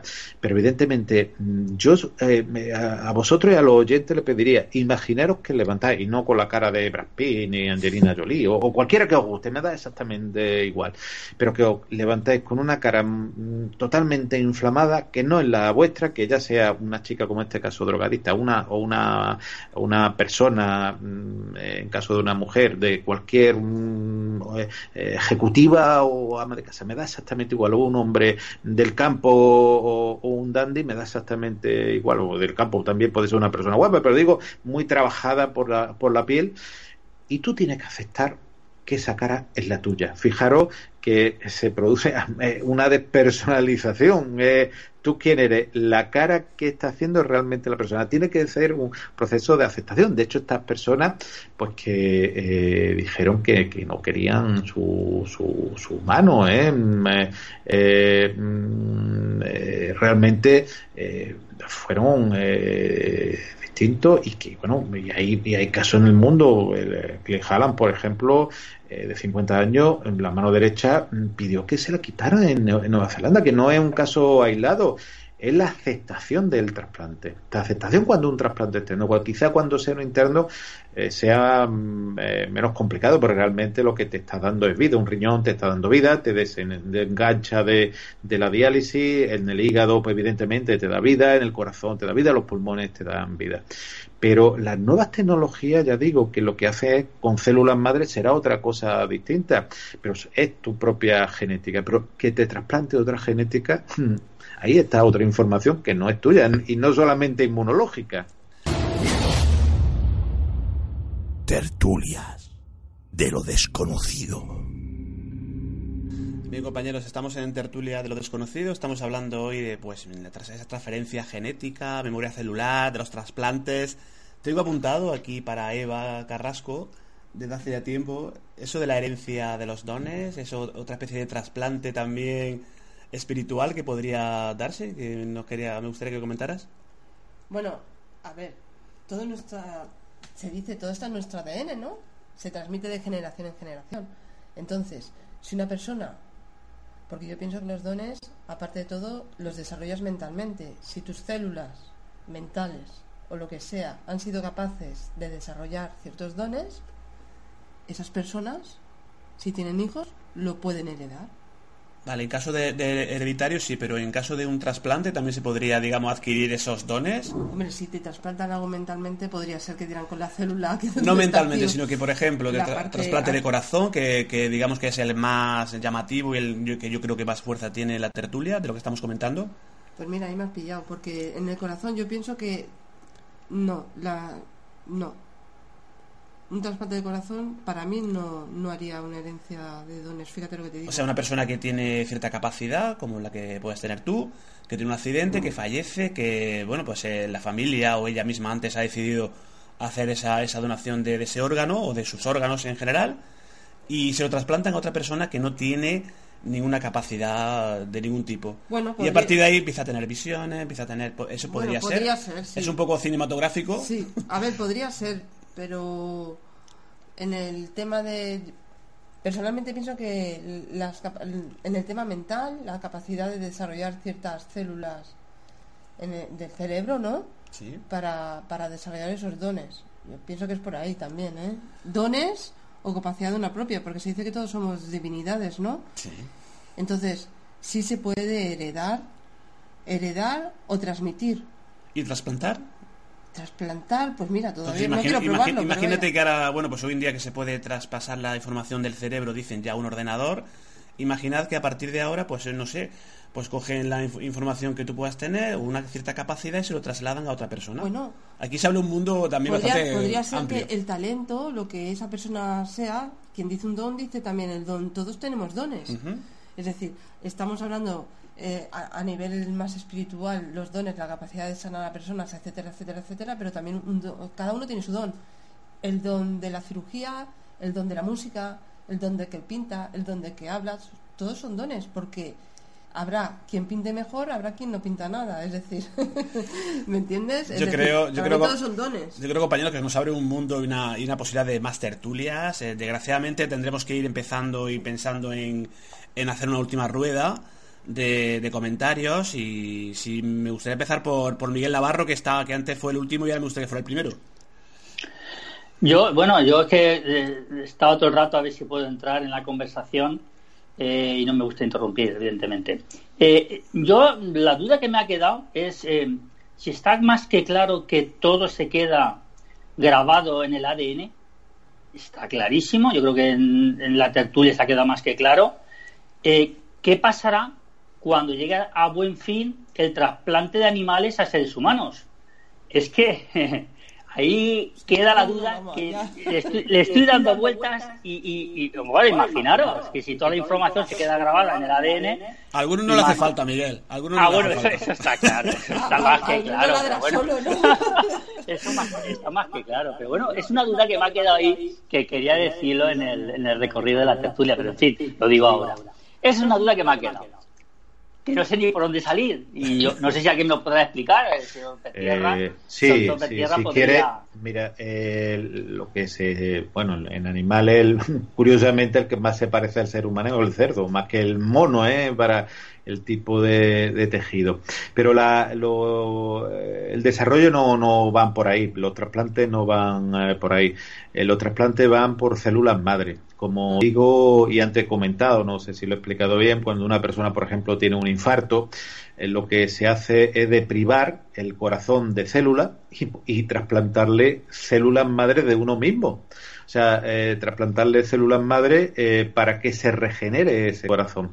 Si uno tiene un trastorno hepático, una, hepati- una hepatitis, una hepatopatía, una lesión en el hígado, lo que quieren hacer es lo mismo. De hecho, en el trasplante de pulmón, lo que lo hace es desvitalizarlo de células, le ponen células madre para que eh, la persona, células madre del receptor, para que la persona con el, con el, y de hecho hay imágenes impresionantes de personas que han fumado, eh, que le van a trasplantar y que en un momento determinado le trasplantan un, pulmón mucho, de mucha más calidad que, que tiene. Eso, a fin de cuentas, el, trasplante de, que se, que se intentaba de, de, eh, incluso de, algunos órganos en ratas que, que podemos ver, un- alguna mano, por ejemplo, que, que hay por ahí, que son reales, ¿eh?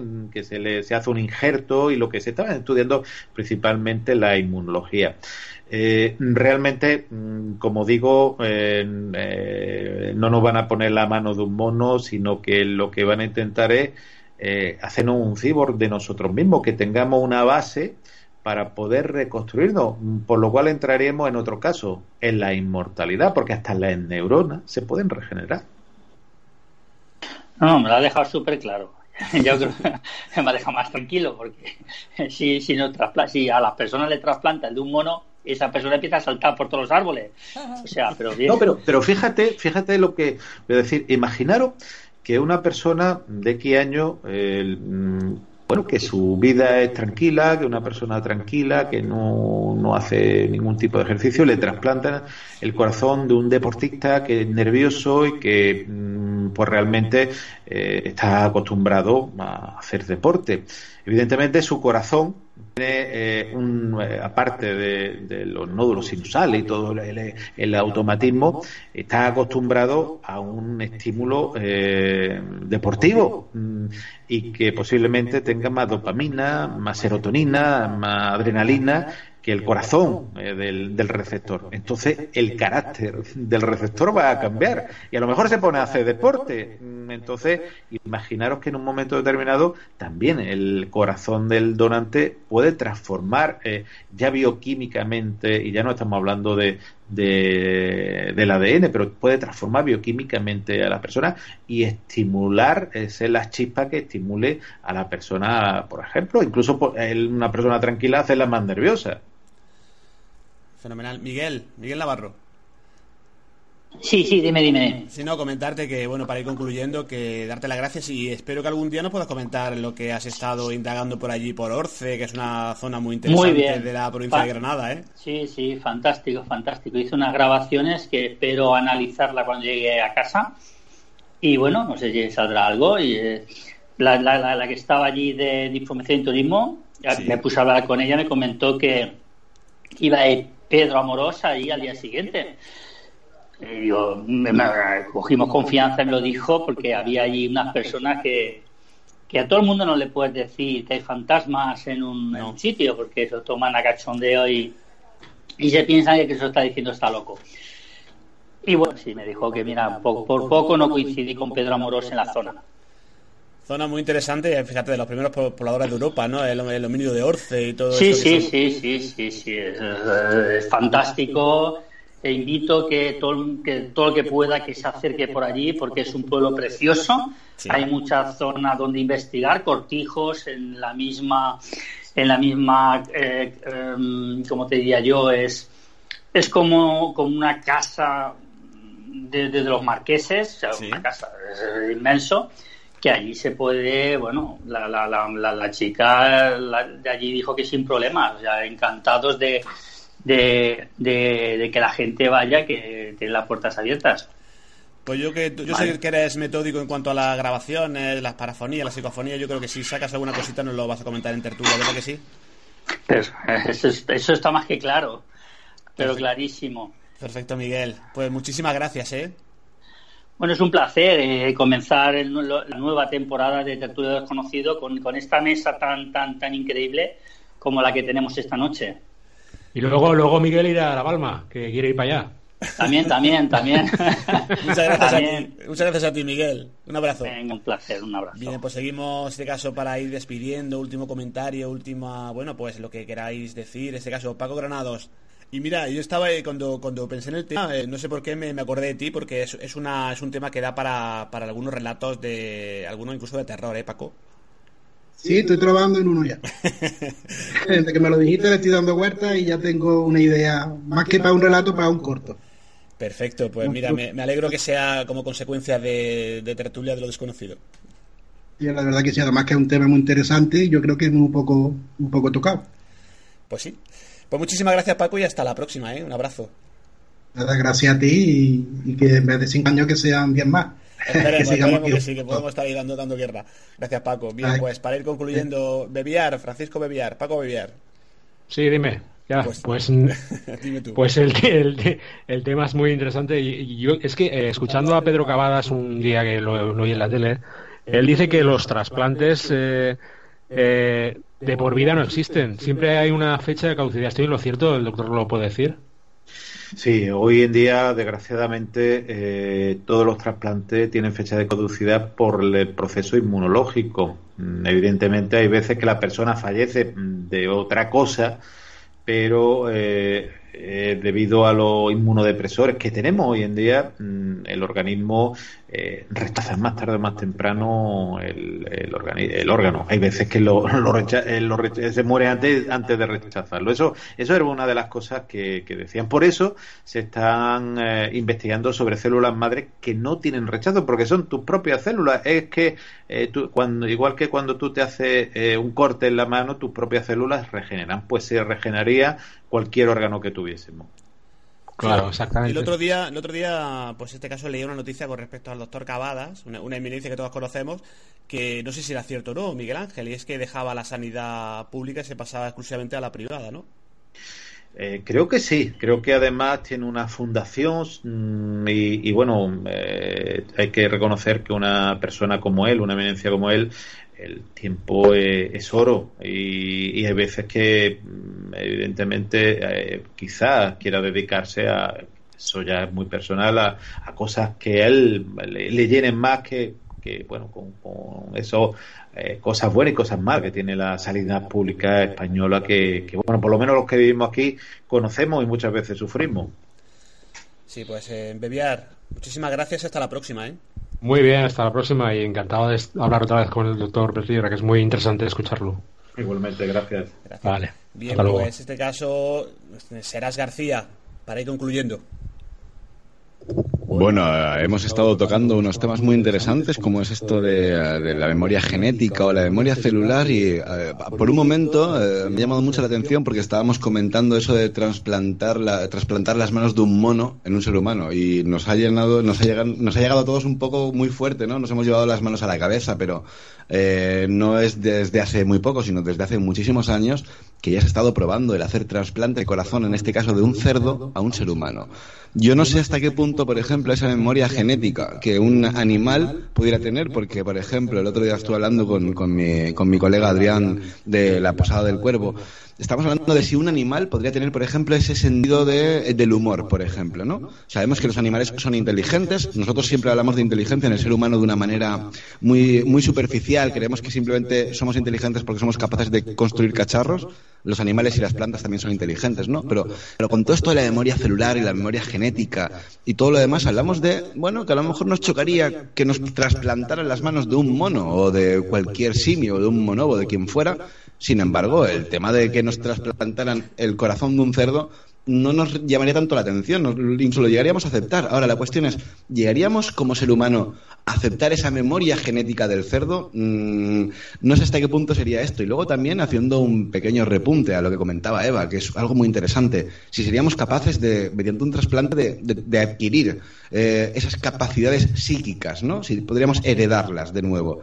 Yo estoy convencido que sí por el siguiente motivo. Si eres capaz de heredar los rasgos físicos de cualquier cosa de tu cuerpo y los psíquicos, creo que también ese tipo de dones, en el caso de que existan, si dejando la posibilidad que sí, que estoy convencido de que hay algo que a la ciencia oficial se nos escapa con ese tipo de dones y de capacidades eh, y de no sé cómo, cómo, llamarlo, pero bueno, todos, todos me entendéis por dónde voy. Yo creo que sí, estoy, es más, estoy convencido que sí, porque estamos hablando de que en ese ADN viene reflejado todo lo que has heredado de tu ancestro. Por tanto, si tu ancestro tenía esas capacidades, porque normalmente siempre este tipo de, cositas de, se suele decir, ¿no? De yo soy bruja, pero mi madre también lo ha sido y mi abuela también lo era, ¿no? Ese tipo de cositas siempre son hereditarias. Perfecto, serás, pues imagino que trabajando en Enigmas al descubierto, ahí también con la, con la emisora y, y otros proyectos que también están en curso, ¿no? Eh, sí. Sí, sí, sí, no, no ya se, se, puede ir diciendo ya, estamos trabajando ya en el siguiente libro, estoy trabajando en el siguiente libro, algo que, que bueno, si, si con OVNIS por fin una respuesta eh, chocó un poquito y dimos una vuelta de tuerca al fenómeno OVNI, creo que con el siguiente trabajo pues eh, voy a dejar más claro todavía que, que, estamos en lo cierto, que estoy en lo cierto cuando nos referimos a entidades biológicas que nada tienen que ver con platillos volantes. Y bueno, con la emisora de maravilla, genial, muy bien, y con programitas como siempre, ya lo sabes, sin parar. sarna con gusto, ya lo sabes Pedro que sarna con gusto no pica. Perfecto, pues muchísimas gracias y hasta la próxima, ¿eh? Pero mortifica. nada, nada que agradecer, Pedro, al contrario, agradecido yo que, hayas organizado esta mesa redonda tan interesante y además con, ese tipo de temas, porque dentro de lo que es el misterio y demás, estamos metiendo también el tema de la ciencia, que me parece muy interesante, que no solamente hablamos de misterio con el tema de las psicofonías y los fantasmas, sino con este tipo de cositas. Es muy curioso cuando una persona, después de un accidente de tráfico, después de un proceso de enfermedad y ha sido trasplantado, de repente tiene una serie de ideas o de conceptos que nunca había tenido y ha sido gracias a, ese, a, ese, a esa persona, ha sido un donante, ¿no? Me parece un tema muy interesante, entonces agradecido yo por, por invitarme esta noche, Pedro. Eva. Pues, eh, a ver, la memoria celular y la memoria genética existen y la memoria energética, todo se hereda, todo se tras, todo se transmite, ¿vale? Entonces, hoy en día lo vemos de esta manera, pero seguramente en un futuro será lo más normal. Hoy, hoy nos asombramos de eso, pero seguramente en un futuro pues lo veremos, es lo lógico. Tampoco, yo es que lo veo muy lógico. Asombrarme en sí, a mí personalmente no me asombra porque lo veo lógico. Porque todos somos parte de una misma claro, de una misma, de todo, de un conjunto, entonces para mí es lógico. Aprovechamos para recordar, Eva, tu canal de YouTube, que por cierto ahora le preguntaremos a Miguel Ángel Pérez Tierra, que también se está animando. Ahora le comentaremos. Eh, Eva. Bueno, pues eh, estamos así de vacaciones, pero bueno, ahora, ahora comenzaremos enseguida. No nos da mucho tiempo, pero al menos intentamos hacer cada 15 días o al mes un vídeo para intentar ayudar a la gente. Ejercicios prácticos, que pueden ayudar a los demás. Información, sí. que puedan ayudar Buscando en YouTube Crea tu vida con Eva Carrasco, ahí lo van a encontrar y hay un mm. montón de, ya de vídeos mm. y que seguirá creciendo poquito a poco. De todos tipos. Para la salud también.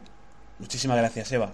muchísimas gracias a ti y a todos mis compañeros. Y, a, Miguel Ángel. Y Miguel Ángel, que pues, nos falta para despedir, para un último comentario, Miguel Ángel, de todo lo que hemos hablado esta noche.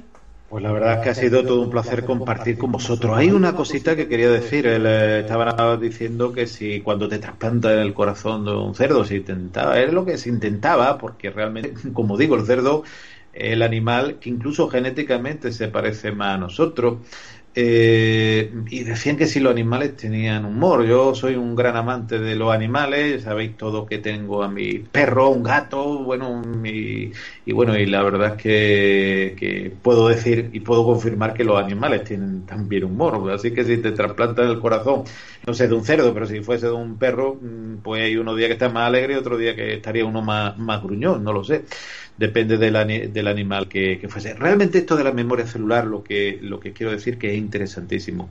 A mí me gustaría que los compañeros, los médicos, aquellas personas que, que están en contacto con estas mm, personas que se han trasplantado, pudiesen hacer un estudio y quizás no sería demasiado complicado eh, de coger uno, un estudio, por, por ejemplo, eh, de, a doble ciego, un estudio de casos controles, donde cogiesen a las personas y dijesen, usted ha tenido un cambio de humor, ha tenido cambio eh, psíquico, ha tenido cambio de gusto, ha tenido cambio de aficiones y evidentemente el profesional sí puede tener acceso a, la persona que, que, realmente eh, ha sido el donante. ¿eh? Por una serie de medios se podría, podría conseguir y podía en un momento determinado entrevistar a la familia y ver si esa persona pues eh, en esos cambios, en esos posibles cambios, eh, habría alguna compatibilización. Evidentemente, yo creo que sería un estudio interesantísimo y que, bueno, como vuelvo a decir, España, por suerte,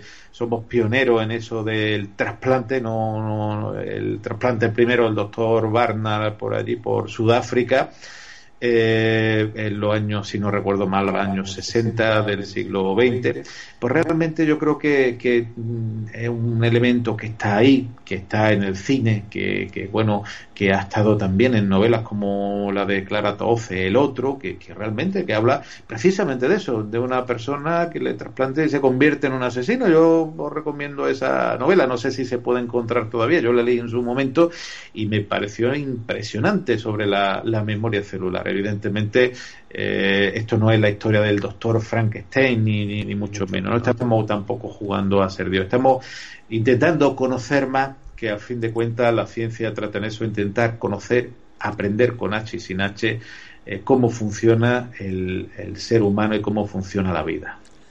Pues Miguel Ángel, que creo que te has hecho youtuber, ¿no? Bueno, eh, en ello estoy, ya estoy en la preproducción de, bueno, yo en, unos días espero ya sacar los, eh, los primeros mm, complementos que, he hecho.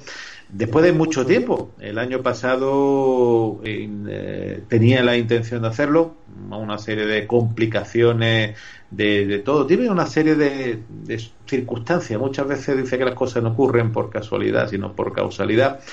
Y bueno, yo espero que dentro de poco mm, eh, podáis ver, eh, hombre, no va a ser una superproducción de Hollywood, ni mucho menos. Yo voy a intentar eh, basarme más en el contenido que en el continente. No habrá montajes fabulosos 3D, ni, ni, bueno, ni naves espaciales, ni mucho menos volando. No, no, voy a intentar que, que aquello que, que, fíjate, he hecho un gran barrido por, por internet y me han ayudado, ¿eh? Eh, de hecho, mi hijo, como ingeniero informático, me ha ayudado a hacer un barrido para, para que intentar que, que, lo que se muestre en ese youtuber, que, bueno, o en ese canal de YouTube, eh, no sea un refrito ni sea mm, otra cosa más, sino que sea algo totalmente distinto. Bueno, en unos días yo espero mm, de mm, que ya salgan los primeros vídeos y, y, bueno, con mucho ánimo, con muchas ganas de hacerlo. Y que bueno, que como digo, que, que lo, las personas se animan a verlo, estupendo, pasa como la rueda del misterio, que no, lo importante, y lo que pasa como vosotros, que uno disfruta haciendo lo que quiere hacer. Ya suficientes problemas tenemos en la vida, porque cuando uno lo mete en un quirófano, evidentemente no me voy a llevar mi cámara me GoPro y voy a decir, mira cómo me están haciendo esta operación, ¿no? Y fijaros, evidentemente yo creo que, que esa parte hay que dejarla aparte y intentar transmitir, e intentar comunicar qué es lo que nos gusta. Pues muchísima suerte con todos esos proyectos, el, canal de YouTube, con la Rueda del Misterio, con Cuarto Milenio, con todas las incluso conferencias, ponencias que realiza durante todo el año. Esperemos coincidir pronto en alguna de ellas y nada, Miguel Ángel, como siempre, muchísimas gracias por estar en el programa y hasta la próxima. Pues muchísimas gracias, de verdad que siempre es un placer. Yo de verdad siempre que puedo, y hoy lo tenía muy, muy complicado, vuelvo a decir, pues y veo que la hora es todavía más complicada. De verdad que gracias a vosotros y cada vez que me llaméis voy a hacer todo lo posible y lo imposible por estar con vosotros. Muchas gracias, un abrazo. Estoy compañeros, lo mismo. Hasta la próxima, amigos.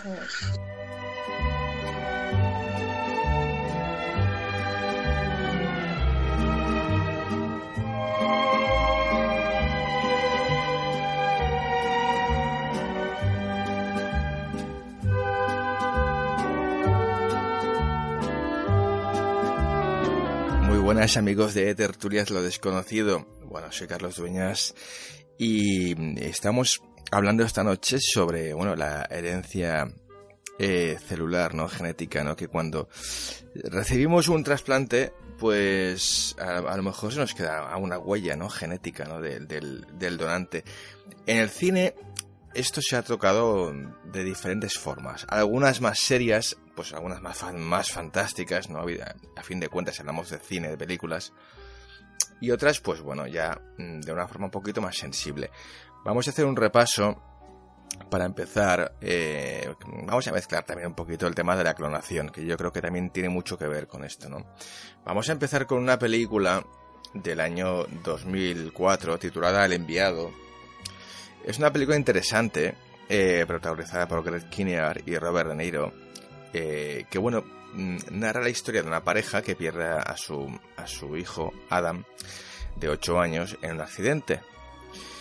Y durante los preparativos del entierro, pues bueno, el doctor Richard West, protagonizado por Robert De Niro, les hace una propuesta un poquito mm, increíble, ¿no? Que es la de clonar a su hijo para devolverlo a su vida, ¿no? A la vida.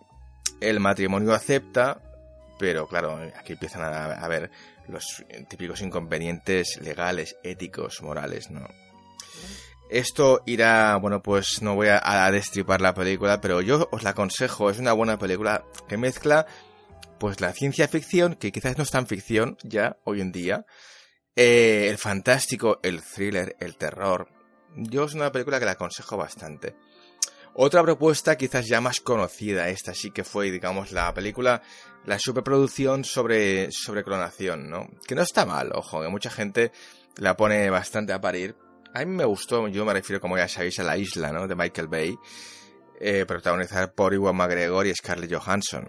Bueno, esta es una película que, mm, que bueno, es del 2005 y ojo, está ambientada en este año. Aquí sí que se han pasado un poquito de, frenada porque evidentemente no hemos llegado, a, gracias a Dios, no hemos llegado a esos extremos, ¿no? Y bueno, pues eh, hay como una especie, han fabricado una especie de, de, isla en la que, pues bueno, los clones de... Eh, hay una serie de clones que tienen que sustituir a los originales, ¿no? Que tienen que ir a, eh, bueno, es una especie como de cementerio de elefantes eso, ¿no? Es una gran película que todo el mundo más o menos ya ha visto. Y, y también, pues evidentemente, como, como una buena película que hay mucha acción, está muy bien rodada, con mucho presupuesto, pero también mantiene un poco ese espíritu crítico, ¿no? De, de los límites éticos y morales, ¿no? De, del tema de la clonación. Eh, yo os voy a comentar ahora lo que es mi, mi peli favorita sobre, clonaciones. Entonces, eh, yo me refiero a una película pues que ya tiene unos añitos, es de 1978, de Franklin J. Schaffner, un grandísimo director que entre otras pelis ha hecho Papillón, eh, que la, se, titula los, niños del Brasil. Es una gran, una gran película, aparte que está protagonizada bueno, por Gregory Peck, Laurence Olivier, James Mason, bueno, una pasada de reparto. Y te habla, pues bueno, de, sobre mm, un extraño experimento em, que, bueno, eh, está... Eh, unos refugiados que viven en Paraguay, digamos, eh, sospechan que hay, hay, una especie de, relación extraña con, con, unos, unos niños, ¿no? Que están todos una especie de orfanato, ¿no? Están ahí como una especie de recluidos, ¿no? Y esos niños, si nos fijamos, tienen una extraña similitud. Mm, bueno, digamos que son bastante parecidos, evidentemente, en niños, en pequeños, a Adolf Hitler. Entonces, bueno, aquí se crea un, bueno, claro, eh, el dilema, ¿no? De qué hacer con esos niños, ¿no? Porque, claro, eh, supuestamente, cuando sean mayores, eh, van a ser como un ejército de Hitlers, ¿no? En el fondo, claro, ¿qué hacer con ellos? ¿Qué hacemos con los pequeños Hitler? ¿Los matamos? Cuando ellos aún ni siquiera saben lo que van a hacer. Es una grandiosa película, para mí la mejor película hasta la fecha que se ha hecho sobre la clonación, Los niños del Brasil. Y luego sí que me gustaría también recalcar pues otro tipo de, herencia genética, ¿no? Por ejemplo, la, de los eh, trasplantes, que yo creo que es muy interesante. Por ejemplo, eh, Clint Eastwood lo tocó muy bien en una película titulada Deuda de Sangre, dirigida por él mismo, y que narra, pues bueno, la historia de, de un detective ya retirado, típico de Clint Eastwood, ¿no? Para variar, tampoco es muy, muy original esto, que, que, bueno, que recibe un trasplante de corazón. Y, y bueno, pues le visita a una chica un día y le dice que, que bueno, que ese corazón que tiene él es de su hermana que fue asesinada. Entonces eh, le incita, le pide, le exige de alguna forma que investigue quién mató a su hermana. Que de alguna forma, de alguna forma él, le debe su vida a su hermana, ¿no? Es una buena película, ¿eh? No es una maravilla, pero el, el, argumento, como ya os ha picado seguramente la curiosidad, buscarla, Deuda de Sangre, no está mal esta película. Es del 2002, ya tiene sus añitos, pero bueno, es una buena película, ¿eh? Que toca el tema. Luego también eh, hay películas que tocan el tema de los, trasplantes de forma pues, pues muy, muy acertada. Por ejemplo, 21 gramos, bueno, un peliculón, ¿no? De Alejandro González Iñárritu, director mexicano. Y luego también quizás una de las películas que, mm, a ver, ya que estamos en un programa de misterio, pues que nos aterrorizó a todos, ¿no? Que es una película asiática que luego se hizo un remake americano, me refiero a The Eye, la película del 2002 de los hermanos Punk, ¿no? Una película de Hong Kong. Eh, en la que, bueno, mm, una chica ciega desde los dos años recibe el trasplante de córnea. Eh, bueno, pues ella es feliz y contenta porque ya va a poder ver y desde que empieza a ver, claro, mmm, empieza a notar que, que no solamente puede ver, sino que también puede ver personas muertas.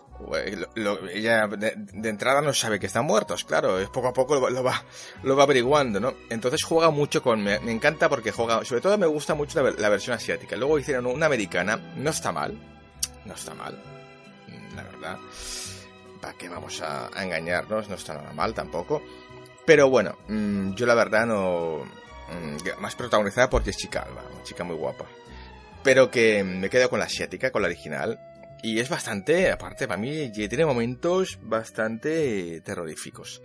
Y bueno, pues amigos, con esto ya terminamos la, la sección de esta noche de cine. Saludos de, desde, bueno, desde Barcelona. Carlos Dueñas.